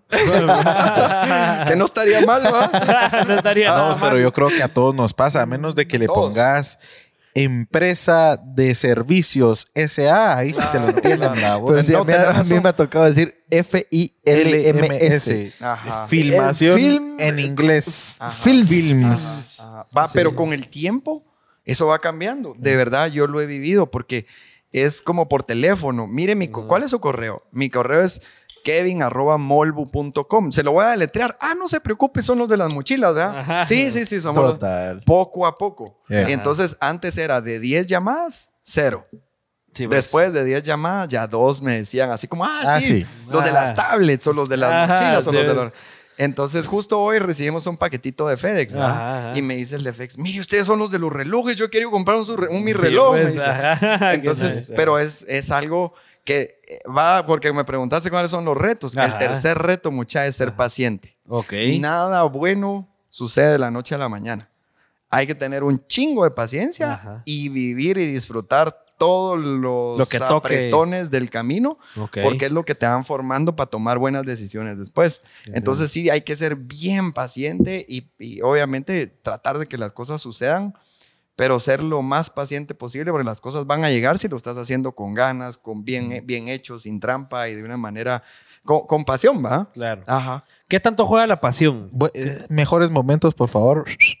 Checklist ahí, es para mejores mejores momentos. momentos. Juanjo, anotemos.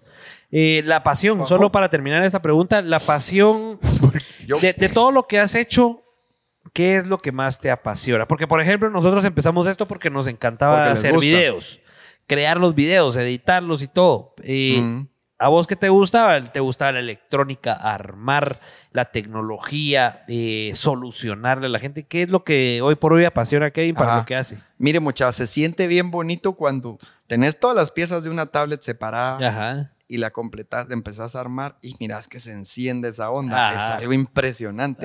Y más allá, cuando de verdad estás en, sea lejísimos y sabes que es un pedido para un cliente que está a miles de kilómetros y si vos, a la madre, los, lo estamos haciendo. Ajá. Entonces, hay algo detrás de eso que no sé si es pasión, Ok. eh, pero yo creo que es esa emoción de poder crear algo Ujú. eh, que muchas veces vos venís, cambiás, pones y te funciona y funciona bien. Ujú. es, es una sensación posiblemente adrenalina Ujú. que es indescriptible. Entonces, y ahora de pronto, ¿qué tanto afecta la pasión en un emprendimiento? Yo te diría que sirve más el timing que la pasión y que el pisto. Y que los contactos. Creo que sirve más el timing. El timing, ¿con qué te referís? O un Ajá, ejemplo ajá. que vos digas, es que si esto no hubiera pasado en este momento, no se hubiera No, podido. no, fíjense que yo, yo vi un video en YouTube de una TED Talk de, de un tipo que es, tiene una, una firma pues, de inversionistas. Y han invertido en empresas gigantescas. Y él hizo un estudio. ¿Qué es lo que es más relevante a la hora de, de- de un emprendimiento? Los contactos, la estructura, el timing, el dinero, eh, la idea. Y entonces él decía, basado en la estadística de estos 100 o 200 emprendimientos, lo que más ha ayudado es el timing. Ok. Eh, ok. Y vamos, ahí entra, por ejemplo, el, el- el caso de un Airbnb. Ajá. O sea, ellos entraron con un timing exacto. sí, pues. Eh, eh, igual, igual un Uber, fue un timing preciso, ¿va? Y Sí, hay un pues. montón de ejemplos que, no- digamos, tal vez no de Molu, pero, pero, pero Microsoft sacó su tablet antes Claro. que, que- o sea, pero el timing es bien importante. Nunca lo había pensado. El timing es bien importante. Y para nosotros ha sido bien importante tener esa paciencia para crecer progresivamente. Ok. Algo, algo, un, un ejemplo que, que yo suelo dar es que vos tenés que estar consciente de, de qué es lo que tu público está dispuesto a pagar por vos. No, por vos como persona, por vos como marca. Sí, pues. Entonces, eh, por darles un ejemplo, si tenés un ticket promedio de venta de tus productos o de tus servicios de 200 quetzales Ajá. y de repente traes un producto de 5 mil, ¿qué va a pasar? Ajá. O sea, el público está acostumbrado a que comprarte cosas de 200 Claro. pesos. Y nos pasó a nosotros. De repente trajimos un monitor que era toda madre, que se lo compré a esta amiga que hace monitores y pantallas. No se vendía. Sí, pues. Porque nuestros clientes no estaban acostumbrados. acostumbrados a que les pongas esos grandes precios. Exactamente. Eso nos pasó con los relojes. Sí, pues. Ya vamos por la versión 6. Ajá. Y aquí conmigo tengo una versión 7, digamos. Eh, no ha ahí a la cámara que para no- que le haga un No, zoom. que la va a dejar ni por ser invitado. Ajá.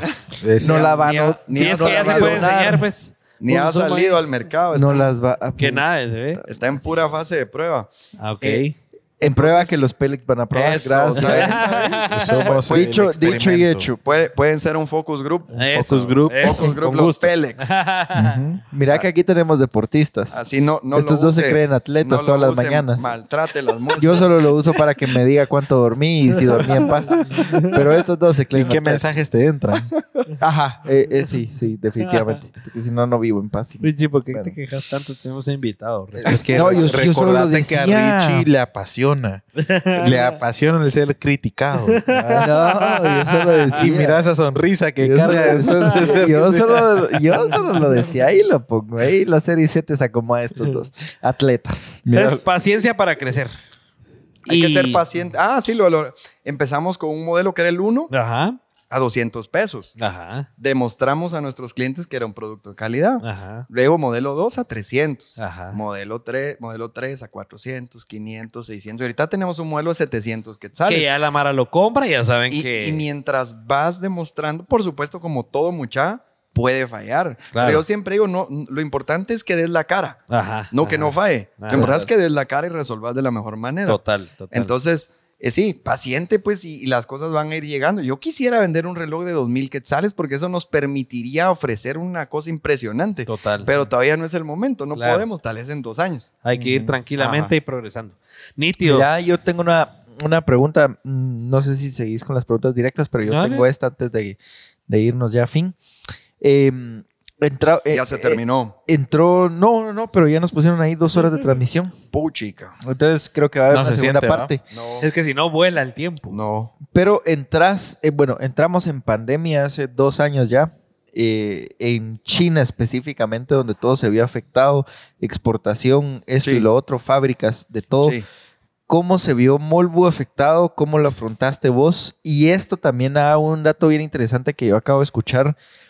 China hace pocos meses cambió su estilo de vida por la electricidad. No sé si es cierto donde yo lo escuché, porque eh, ya hay regulaciones de que las fábricas, por ejemplo, ya no pueden trabajar 24 horas. Siempre ya trabajan, ya trabajan un tiempo me- menos por, por electricidad. ¿Cómo se ha vi- te viste afectado? ¿Cómo lo superaste? Buena pregunta, mano. Qué bárbaro, Richie. Bárbaro. Oh, bien, chica, Richie. Richie. ¿Cuáles son tus fuentes, Richie? ¿Qué, qué estás escuchando, leyendo? Salomundo. viendo? Uh, chica, Todos los días. emprendeduros. Sí, a, a ver, lo de la luz es cierto. Pero eso es una costumbre que se viene desde hace mucho tiempo. ¿Ah, Porque sí? como hay tanta fábrica, no hay suficiente, Generación. llamémosle así, abastecimiento de energía. Entonces llega un punto en el que el gobierno llega y te dice, mira, este sector va a estar cerrado martes y jueves. Tan así es que cierran. ¿Sí? No, hombre. Sí. No pueden operar. Y allá está la madre sin operar. O sea, no, no hay electricidad Ah, tenés que hacerle frente. Y punto.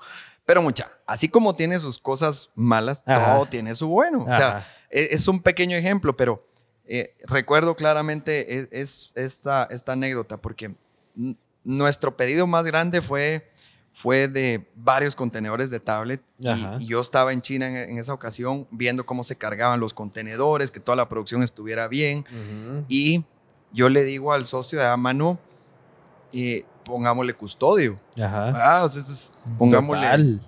Y me dice, ¿qué? Sí, seguridad, le digo yo. ¿Y para qué me dice? Mano, aquí va un montón de plata, no, no la podemos. Pe- Pero, ¿y po- ¿por qué estás pensando en eso? Ajá. Vos es que hay que cuidar la mercadería. Kevin me dice, aquí no pasa nada. Ajá. Aquí ajá. no se puede perder algo, me dice. Sí, pues. Cuando aquí es todo lo contrario, pues Ajá, tenés- aquí entonces como todo de- tiene sus, sus, sus Claro, o cosas sea, ya buenas, vivís sin energía tal vez dos días, pero la Simón. seguridad. Mano, sí, es un Ajá. ejemplo, pues. Ya. Ahora hay un balance, hay un balance. Sí, totalmente. Respondiendo a tu pregunta de cómo, en qué nos ha afectado en Molvo y cómo lo hemos enfrentado. eh, a ver, eh, es de común. eh, a ver, to- todos en este momento sabemos que los costos se encarecieron un montón, pero no solo los costos de materia prima, sino también los costos de traslado, de transportes. ¿Sí ves? La cantidad de barcos eh, es limitada, dado que de repente regresa un barco a China y encuentran a un infectado, el barco se queda en cuarentena y es un barco que puede llevar 2.000, 3.000 contenedores menos para otro lado. Sí. Y esos 2.000, 3.000 contenedores que el barco traía de regreso, vacíos, no han llegado a China porque el barco está en cuarentena. Sí, pues eso es lo que ha complicado Hay también. mucha limitante Ajá. y los costos se empezaron a inflar de los transportes. Entonces, por ejemplo, un, un flete de un contenedor de 40 pies que antes te podía costar, por poner un número razonable, 2.500 dólares, pasó a costar 20 mil dólares. Entonces, poder. entonces, ponerle que vos vendecías, Ajá. que nosotros vendíamos sillas hace unos años, por eso Ajá. uso el ejemplo, Ajá. y te caben, pongamos un ejemplo, 500 sillas en el contenedor. Ajá. Entonces, pasó de costarte el costo de las 500 sillas más los 2 mil dólares de flete. O sea, si te costaba 2 mil dólares de flete y tenías 500 sillas, que son 2 dólares por, ya me va a fallar la mate. Pero como... 3.500 dólares por las sillas y el flete. Va. Pongámosle. No, porque tenías 500 No, el dólares. costo unitario de cada silla. ¿no? Simón, Ah. ¿cuánto? Di- ¿Dividí 2 mil entre 500? Ah, 2.500, 2.500 dentro de 500? Cinco. 5. Va, entonces le- ah. Muy bien. Yo sigo así. Por eso, por eso el financiero. y yo saqué mi celular. Ah, sos el financiero. ah. Tenía que atinarle. Tenía Tenía que atinarle. Va, dividías esos 5 dólares en cada una de tus sillas. Sí, ves, sí, ves. Pero ahora 20 mil dólares dentro de 500 sillas, porque no te caben más sillas. Total. O sea, te siguen total. cabiendo las mismas 500 sillas. Entonces, ahí es donde se empezó a inflar el costo de los productos, más la inflación del costo de la materia prima. Sí, pues. Entonces, hubo mucho producto que ya no vino porque ya estaba fuera de mercado. Sí, pues. Hubo mucho producto ¿Y que... qué pasa con ese? Pero no lo compraste nunca, sino que le regresó a China y ya ellos ven qué hacen. Eh, ¿Qué pasa con qué? Con el producto, ponete que trae. No, le tenés que hacer ¿Qué frente. tenés que hacer? Le- pero, pero nosotros, ¿cómo lo enfrentamos? Ajá, ajá. Entonces, eh, la verdad es que teníamos dos caminos. ok. Cuando empezó la pandemia, o era, o le bajamos volumen a todo, Molvo. Y empezamos a ser cautelosos, Ajá, ajá. o le subimos volumen Ajá. y nos la jugamos. Ajá. Entonces, a ley teníamos que elegir la segunda opción. O sea, Ajá. si no, no seríamos Molvo, pues, o sea, no, no es la esencia de nosotros como tal. Entonces dijimos, bueno, vamos al banco y les decimos lo que queremos hacer. Ajá. Y que, que necesitamos que nos amplíen la línea de crédito Ok. y que queremos traer más merca porque confiamos en que nos vamos a estoquear y vamos a venderlo. Y necesitamos, si antes metíamos 50 mil dólares en un contenedor, necesitamos meter tres veces más, cuatro pues. veces más Ajá. para compensar esa subida de costos y no tener que meterle el costo a nuestros Al productos producto. y Sí, pues. seguir manteniendo nuestros O sea, eso sí lo lograron hacer, mantener el precio. Sí, pero porque nos endeudamos un montón. Sí, pues. Los bancos nos dijeron, órale pues, démosle, obviamente. Para mantenerse con el tiempo. Para, para, poder- mantenernos con el tiempo. Ajá. Entonces optamos por, ok, produzcamos todo lo que podamos. Ajá. Aunque no parezca lógico producir 20 mil unidades de esto, Ajá. Porque solo vendes 500 al mes. entonces- Ajá. pero no, produzcamos 20 mil o produzcamos 10 mil y vamos a ver cómo la vendemos. Ajá. ajá. Entonces, como resultado, cuando empezó la pandemia, Molbu era tienda en línea Ajá. y una tienda física. Ok, ok. Cuando empezó la pandemia. Hoy, Hoy. Molbu es una tienda en línea y cuatro tiendas físicas. Sí, pues. Y pasamos, el- pasamos de ser alrededor de 10 personas a ser 20 personas. Sí, pues. Entonces, sí crecimos en todo sentido, gracias a Dios, pero porque lo enfrentamos por ese lado. Claro. Pudimos- Tomaste la opción 2. y gracias a Dios sí ha funcionado. O sea, sí, sí nos ha Sí, ha funcionado. incrementado. Y las ventas sí, Sí, ya han crecido. ¿Y Claro. crees que si hubieras optado por la opción 1, hubiera quebrado Molbu o, o- o qué hubiera pasado con O tal vez seguirías con las 10 personas con las que empezaste la pandemia. Mira, seguiríamos igual. Sí, pues. Seguiríamos No igual. habría... sí, pues. no habríamos, a ver, no habríamos, siento que, que dimos otro paso más. Sí, pues. Dimos otro paso más. La verdad es que también era un momento oportuno para aprovechar y poner un pie en centros comerciales en donde es difícil entrar. Sí, pues. Porque era un momento en el que tenían, creo yo, a mi parecer, las puertas un poquito más abiertas. Sí, pues. Y para marcas como Ajá. Molbu, Ajá. que eh, pues para mí es una marcona y todo, pero posiblemente para, para el estándar de un centro comercial Ajá. todavía no dábamos la talla. Ajá. Entonces era como, va, probemos y nos dejaron entrar Sí, y, pues. y- y les, les dejamos un buen sabor de boca. Ah, nada. Ajá. Entonces eh, creo que era el momento oportuno Ahí para le- aprovechar esa sí. oportunidad. Timing. Exacto. El timing. Timing. Simón. Ya no lo había pensado. Sí, sí, timing. Yo nunca había pensado que el timing era uno de los secretos, fíjate. O sea, yo siento que sí, mucha, pero analícenlo del lado de ustedes. Sí, sí, de pronto y sí. Creo que nunca lo hemos visto de ese lado, realmente. De pronto y sí, el timing. Sí. Creo que para muchos el timing sí. Nave, sí. Simón. Nítido. Para ir cerrando, vamos a leernos las preguntas de, de la gente y hacerte las últimas preguntitas directas aquí. Edwin Estrada, ¿qué opina del nuevo logo del BI? Esa era una de las de nosotros. Gracias, Edwin. Buena onda. Este, este, logo, este nuevo logo del Banco Industrial ha dado mucho que hablar, Kevin. ¿Qué pensás vos acerca del nuevo logo, de la Mira nueva vos, imagen? A, a mí me gusta. ¿Sí? A mí me gusta y hay que respetar a, a la Mara que se atreve a hacer cambios así de radicales. Total. Siendo así de grandes. Entonces. Si a uno le cuesta de chiquito. Así es. Si a uno de chiquito le cuesta menear un poquito la letra, Sí. no digamos lo Un que a logo les entero. costó. Y, y muchas veces es admirable, digamos, que alguien, pues, es un elefante gigante, pues, Ajá, Sí. ajá. que decidan hacer un cambio tan radical. Sí. Pues la verdad es que hay que admirarlos. Y en lo personal a mí me gusta. Está bonito, ¿va? Eso sí, cabe resaltar de que yo ayer tuve que abrir eh, Bay en línea. Me tardé como 10 minutos encontrándolo.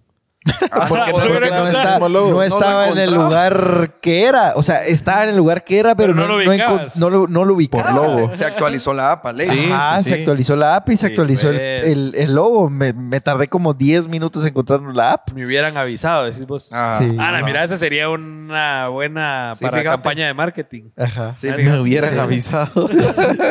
Fíjate que sí. Kevin Sui, muy buen podcast, dice Kevin. Buena, Buena onda, onda. Kevin. Marty Pate Hill, hater. Pide- Hater. Ah, dice un hater. Pide que le tiren un beso y un cordial saludo. A ver, Richie, un- tírale un besote a Marty. Marty. André Nájera, ¿qué pasó con la licencia de conducir en China? Mm.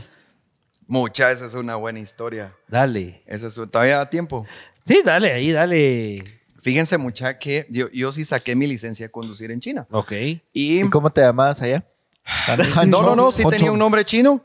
Sí. Eh, O sea, te lo ponen. Chen, me puse mi apellido Chen. Ajá. Chen, porque esa Ah, era vos la- eso es tu, tu- tu apellido sí es, el segundo es Chen. mi apellido es González. Chen. González Chen, no, ah, no. Ah, ok, ok. Pero ¿cómo pudiste ponerte un apellido? Eh, ¿Lo traducen lo- ahí o qué? Lo podía agarrar el que yo qui- me hubiera puesto ¿Ah, Bruce sí? Lee, fíjate vos. Ajá, Bruce No la Lee. craneé. O Jackie Chan. Jackie Chan. Pero Pero no la sí puedes elegir tu nombre y Podés apellido. elegir, pero yo me puse Chen Kai Wen. Kai Wen era Kevin en chino, digamos, Mm, y Chen es el apellido que la, la asistente Chen que me Kai estaba Wen. ayudando me dijo, mira, ponete mi apellido. Chen. Sí, Órale, pues. pues. Chen. ¿Y cómo se dice Kevin? Kai, eh, Kai Wen. Sí, pues. Órale, Chen pues. Kai Wen. Chen Kai Wen. Ajá. Sabía que mandar mi solicitud para sacar mi licencia. Ajá. Había que llenar un formulario y todo el rollo. Pues hasta ahí íbamos que chilero. Ajá.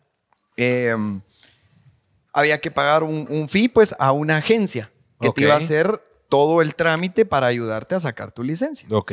Entonces, eh, bueno, parte del trámite fue, bueno, mire, tiene que venir a Guangzhou. Guangzhou es una ciudad que está como a dos horas de Shenzhen, más o menos. Ok. Eh, entonces agarré un bus, me fui a Guangzhou, llegué al hotel donde nos habían citado y pues encontré a la persona que solo chino, no hablaba mucho inglés, era un Ajá. inglés así bien limitado. Eh, sí, mira, aquí está el bus, órale pues, hay que subirse a un bus, ¿verdad? Ajá. Hasta ahí pues dije yo, bueno. Eh, cuando me subo al bus, mucha, lleno de extranjeros, o sea, fácil No, hombre. 15 extranjeros más Ajá. y nadie sabía qué estaba pasando.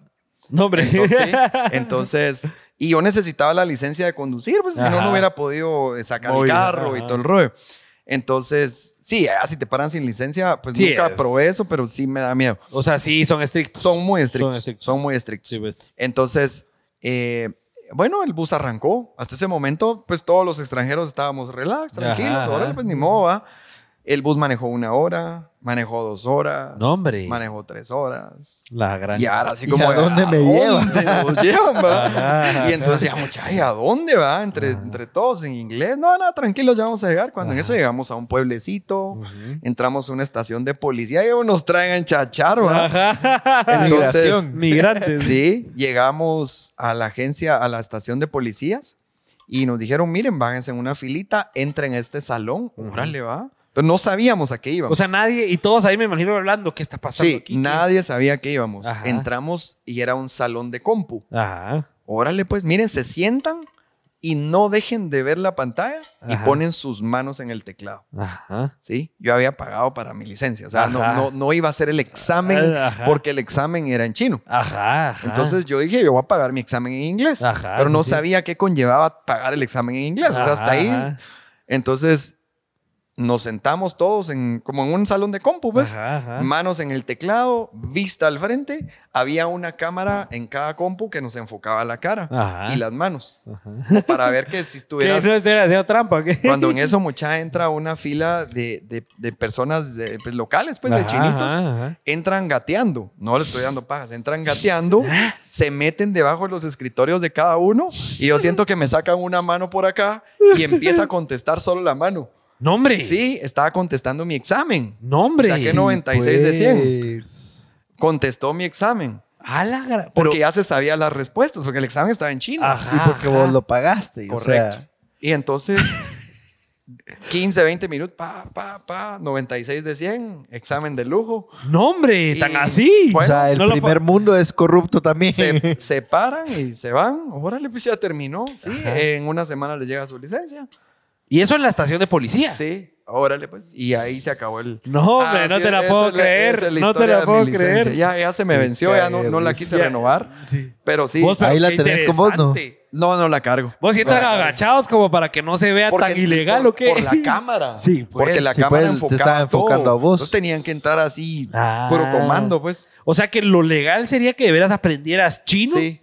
Sí, y aunque hicieras tu examen. después me enteré que sí había una manera de irte a otra, a otra, a una isla de Asia y ahí te hacían el examen en inglés. Sí, pero era otro pero- o sea, sí era, era totalmente otro Ah, no, te lo puedo creer, pero qué buena historia. Con mi licencia, y eso sí, yo siempre con así, porque yo decías, ¿qué pasa si la licencia no es original? Ajá, sí, a Es la única manera de validar es que me paren. Ajá, Una vez me pararon. Ajá, ¿y y qué yo entregué mi licencia. Ajá. Gracias a Dios. Todo bonito. Vaya, Vaya.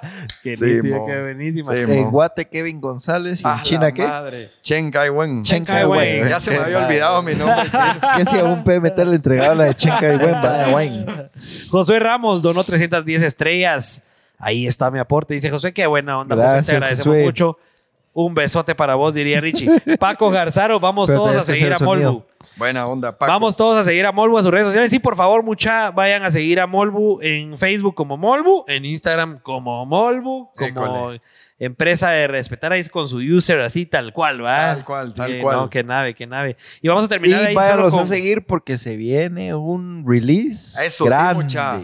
Es un video Grande. con Contale, contales porque que nosotros no, sabemos qué se- qué- hasta dónde se puede decir, entonces mejor eh, Fíjense, mucha, que... A ver, eh, la pasión por los volcanes realmente ha hecho que nosotros sí nos metamos de cabeza en, en crear mochilas para montaña. Esa es la verdad.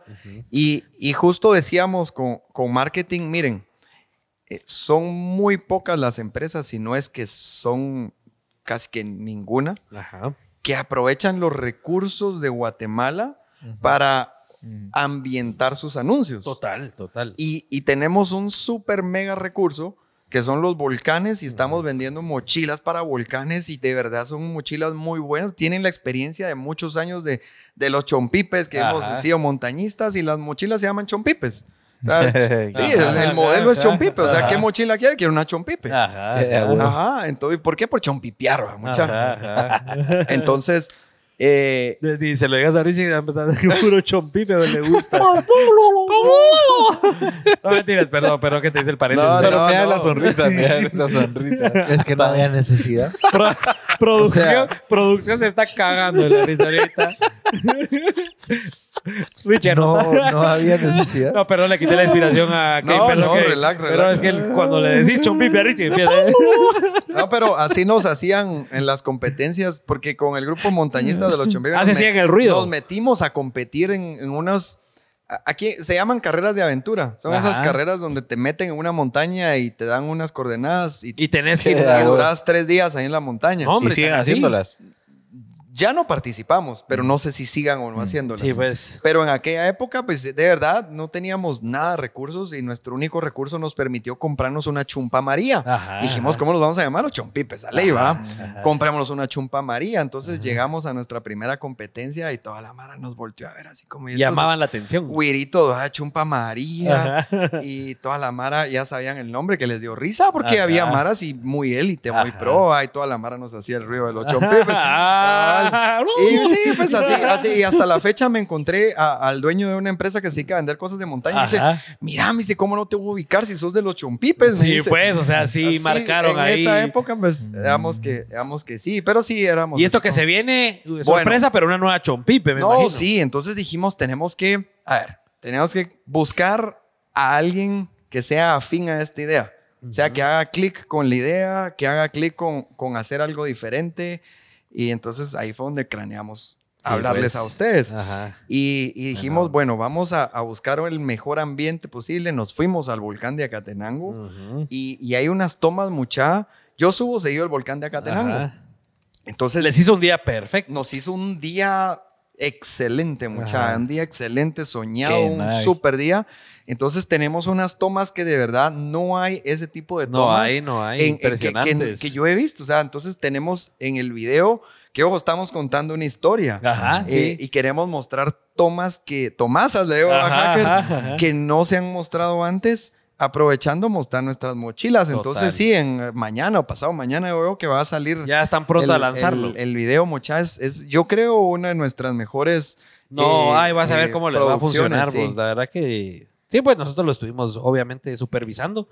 Eh, y sí, hay unas tomonas que yo le decía al hacker, puta, qué impresionante, como que se ma- hubieran mandado a hacer ese día solo Sí, para el sí, video. no, Sí, fue, fue un lujo de día, fue un lujo de día. No, íbamos una comitiva, creo que íbamos como 15 Iba un personas en montón, total, sí. Sí, pero no, quedó de lujo, quedó de lujo. sí. Qué nave. qué Nítido. nave. Para ir cerrando, y vamos a hacer las últimas dos preguntas a Kevin que tenía por aquí.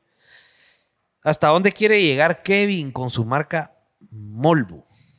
Quiero saber y me imagino que muchos... Oí, Helen, la pregunta que me hiciste. Helen, ¿quién es ahí para que entiendan? Hel- Helen es la gerente de marketing de Molbu. Ay, Para allá la pueden enfocar. ¿Le da pena o la pueden enfocar, muchachos? ahora que la enfoque para que se chive de verdad. Ahí, uh, Allá está Helen, allá está. ahí está. Esa es Helen, la gerente de, de marketing. Pero ¿hasta dónde? ver, ¿Hasta dónde va Molbu? Fíjese, ¿Dónde? es, es, es una pregunta difícil de responder. Ujú. Si respondemos con la realidad y con, Ajá. y con honestidad, porque uno podría decorar la respuesta Sí, y claro. decir, Meterle quiero- casaca. Sí, pero honestamente, Honestamente. honestamente, la, la respuesta es, mucha, yo no sé hasta dónde, eh, a ver, voy a tener yo la salud y las energías para poder eh, seguir logrando y aportando para que Molbu trascienda, pero el objetivo realmente es es seguir construyendo Molbu para que sea un trampolín para que todos los que estamos alrededor de Molbu, empleados de Molbu, distribuidores de Molbu, tenemos más de 150 distribuidores, Claro. que todos podamos aprovechar de una buena manera la marca Molbu para construir nuestros sueños. O sea, honestamente no sé hasta dónde Molbu pueda llegar en este momento. Pero algo que queda claro es que Pero- le vas a meter hasta que puedas. Pero le vamos a meter hasta donde podamos. No quisiéramos vender la marca. O sea, Ajá. quisiéramos que Molbu siga siendo una marca ¿Te han ofrecido comprarla? Muchas veces. Sí, Ah, sí. Quisiéramos que Molbu sea una marca guatemalteca que trascienda y que sirva para que otros puedan construir sus sueños alrededor de la marca Molbu. Entonces, hoy en día ya franquiciamos Molbu Honduras, Ah, franquiciamos Molbu Ecuador. Sí, pues. Entonces, eh, parte de ese sueño es expandirlo un poco para que Sí, los pues. sueños de los que estamos trabajando en Molbu se puedan cumplir. Al ¿no? paso que Sí, van, Virgo. ¿crees que se van a poder expandir a toda Latinoamérica, por lo El- menos? el- la visión es que sí. Sí. La visión es que sí nos podamos eh, Podés copiar este modelo que te funcionó en Exactamente. Guate. en todos los demás Exactamente. Lo que uno quisiera es que eso suceda mañana. Claro. ¿vamos? Pero Total. regresamos al punto de la paciencia. Paciencia. Hay que aguantar, aguantar, aguantar. Y en el momentito preciso meterle un empujón. Sí, pues. y luego aguantar Estar atento vez. a ese momento, el timing y ¡pum! Sí, meterle. sí, correcto. Excelente. Correcto. Y para terminar, Kevin, si pudieras hoy delegar todo lo que haces en Molvo, si pudieras delegar eh, tu rol de estratega, tu rol de, de plantearle una misión, una visión a la marca, ¿qué estarías haciendo? Si pudieras ya dejarlo a un lado y que Molvo siga creciendo solito, ¿a qué se dedicaría o qué se podría cre- hacer Kevin? Cre- creo que haría otro Molbu. Me encanta, Molbu sí, sí Premium. me gusta, sí me gusta mucho, ajá. Y lo que me gusta es que en Molbu puedo hacer lo que a mí me gusta. Sí, pues. Porque me gusta ir al volcán y ahí sacamos fotos de los productos, o sea, todo hace Todo va amarrado. Entonces, toda la mayoría de líneas de Molbu son relacionadas hasta este momento con las cosas que me gustan. Yo quería tener un reloj, pues no Ajá. quería tener una otra marca. Ajá. Empezamos a hacer nuestro reloj. Sí, pues. Y quería tener una GoPro, empezamos a hacer nuestra M1, M2, M3, M4, M5. Sí, pues. Y así poquito a poco. Quería tener una mochila de montaña. Ajá. Sacamos nuestra mochila. Y así poquito a poco. Qué Entonces me encanta. vos, Sí, me pues. encanta. Creo que no haría otra Qué cosa. buena respuesta. Saldría, saldría el Molbu 2.0. Qué nave. Pues Kevin, ahí vamos a ir eh, cerrando. Te agradecemos nuevamente por, A por tu mucha. tiempo. La verdad que estuvo alegre y nos faltaron varias preguntas, así montón. que seguramente vamos a poder volver a Tener platicar. otro Será un gusto Volvemos. platicar con ustedes. Sí, yo creo que, fíjate que de tantas veces que, eh, que nos ha tocado decir, porque a veces sí nos quedamos cortos con las preguntas, creo que vamos a sacar una temporada solo de segundas partes Sí. porque sí creo que lo amerita. Y pues pasándote los regalitos, vamos a aprovechar nuevamente a mencionar a nuestros super patrocinadores. Por supuesto, a Molvo por haber Eso, gracias, traído mucha. esta belleza de, de audífonos que estamos usando esta temporada. La verdad que están Gracias, bien. Felicidades porque sí, Órale. qué lujo. Eh, también gracias a AM Staff por este set que estuvo impresionante. La verdad que Sí. qué bueno que a la gente le gustó y la verdad que nosotros El estamos 50% de los comentarios fue el set. Sí. Yo creo que podríamos hablar aquí cuatro horas que estamos cómodos y seguimos y seguimos. Y si hay cerveza, ¿por qué no? Bien cómodo, muchacho. Why not? TM Creations por estos Yetis preciosos que nos ayudaron a tener la chelita frita durante el show. Y también gracias a Identidad.gt por nuestras gorritas. Si quieren gorras, pero de la mejor calidad para su marca, empresa o emprendimiento, lo que quieran. eh, Identidad están en Shela, son una nave, gorras 3D increíbles. Y aquí está, mira, JK.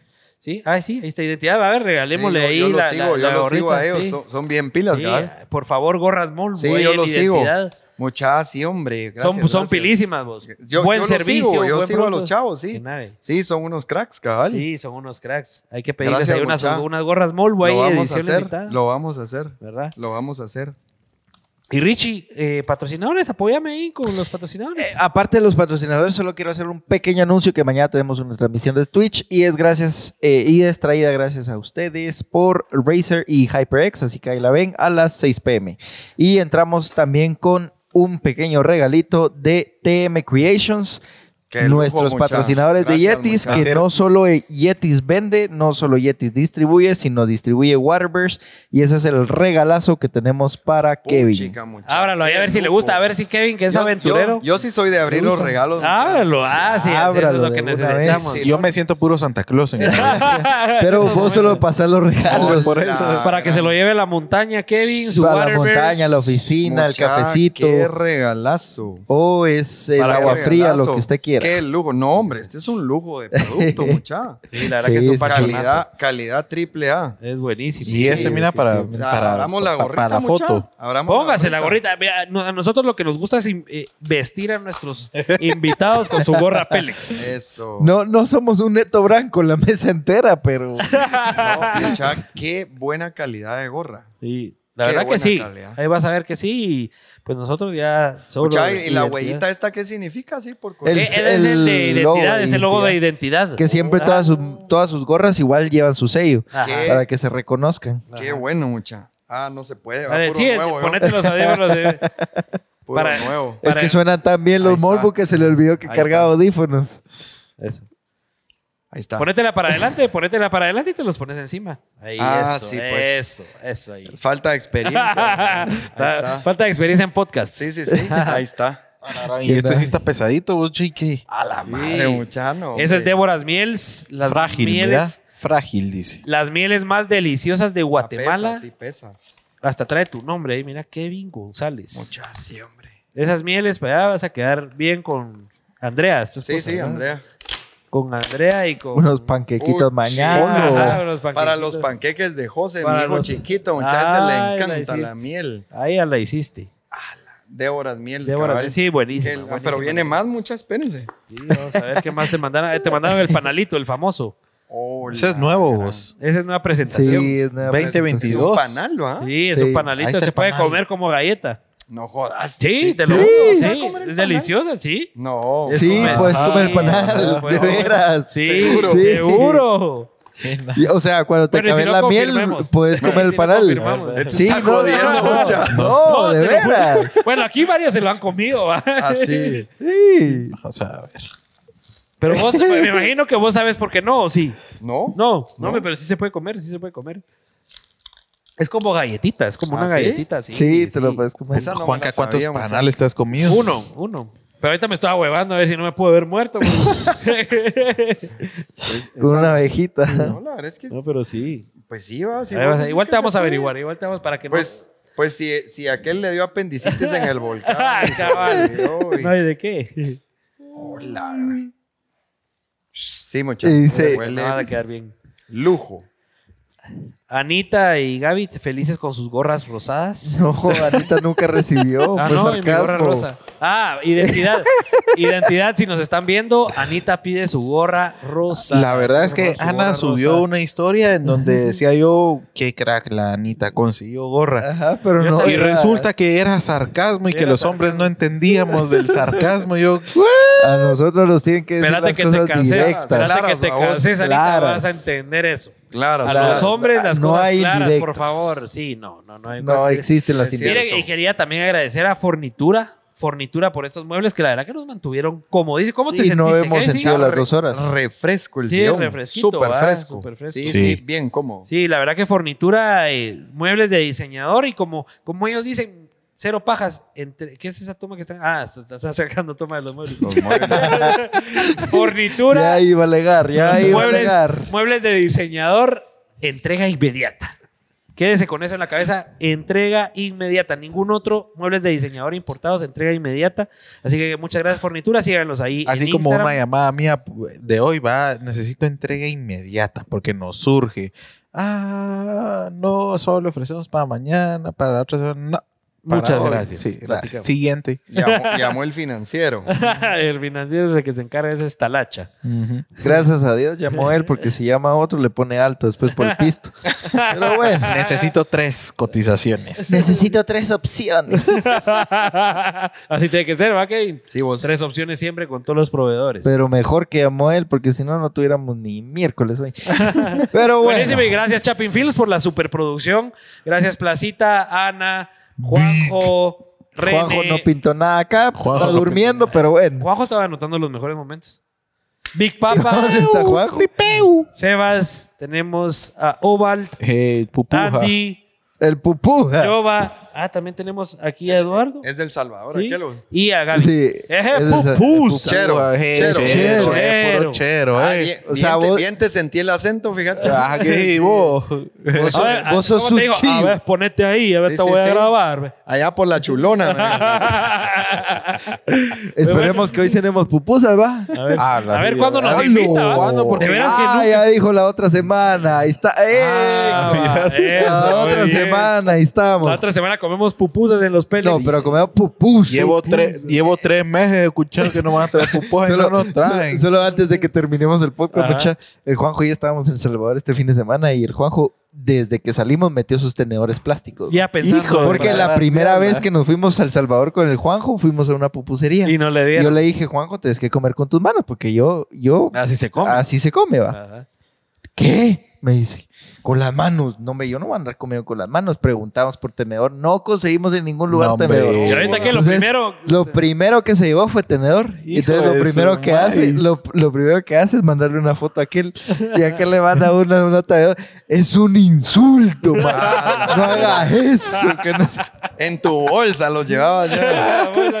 Pero efectivamente es un insulto para los salvadoreños, ¿no? Sí. Para, lo- sí. para los que no entienden, eh, Oval, que es parte del equipo de Chapin Films, está haciendo el video detrás de cámaras, es salvadoreño y le ofende que las pupusas allá se coman con Tenedor. tenedor. Así que por favor, respeto. Y bueno, aquí termina el 36 episodio de los Pelex Podcast. Gracias por habernos escuchado. Recuerden que estamos en todas las redes sociales. Vayan a seguirnos, vayan a seguir a Molbu. Estamos en Instagram, TikTok, YouTube, Facebook, eh, Twitch, todo lo que existe. Mañana, eh, jueves de gaming a las 6 pm en Twitch y en Facebook y en YouTube. En todos lados vamos a estar.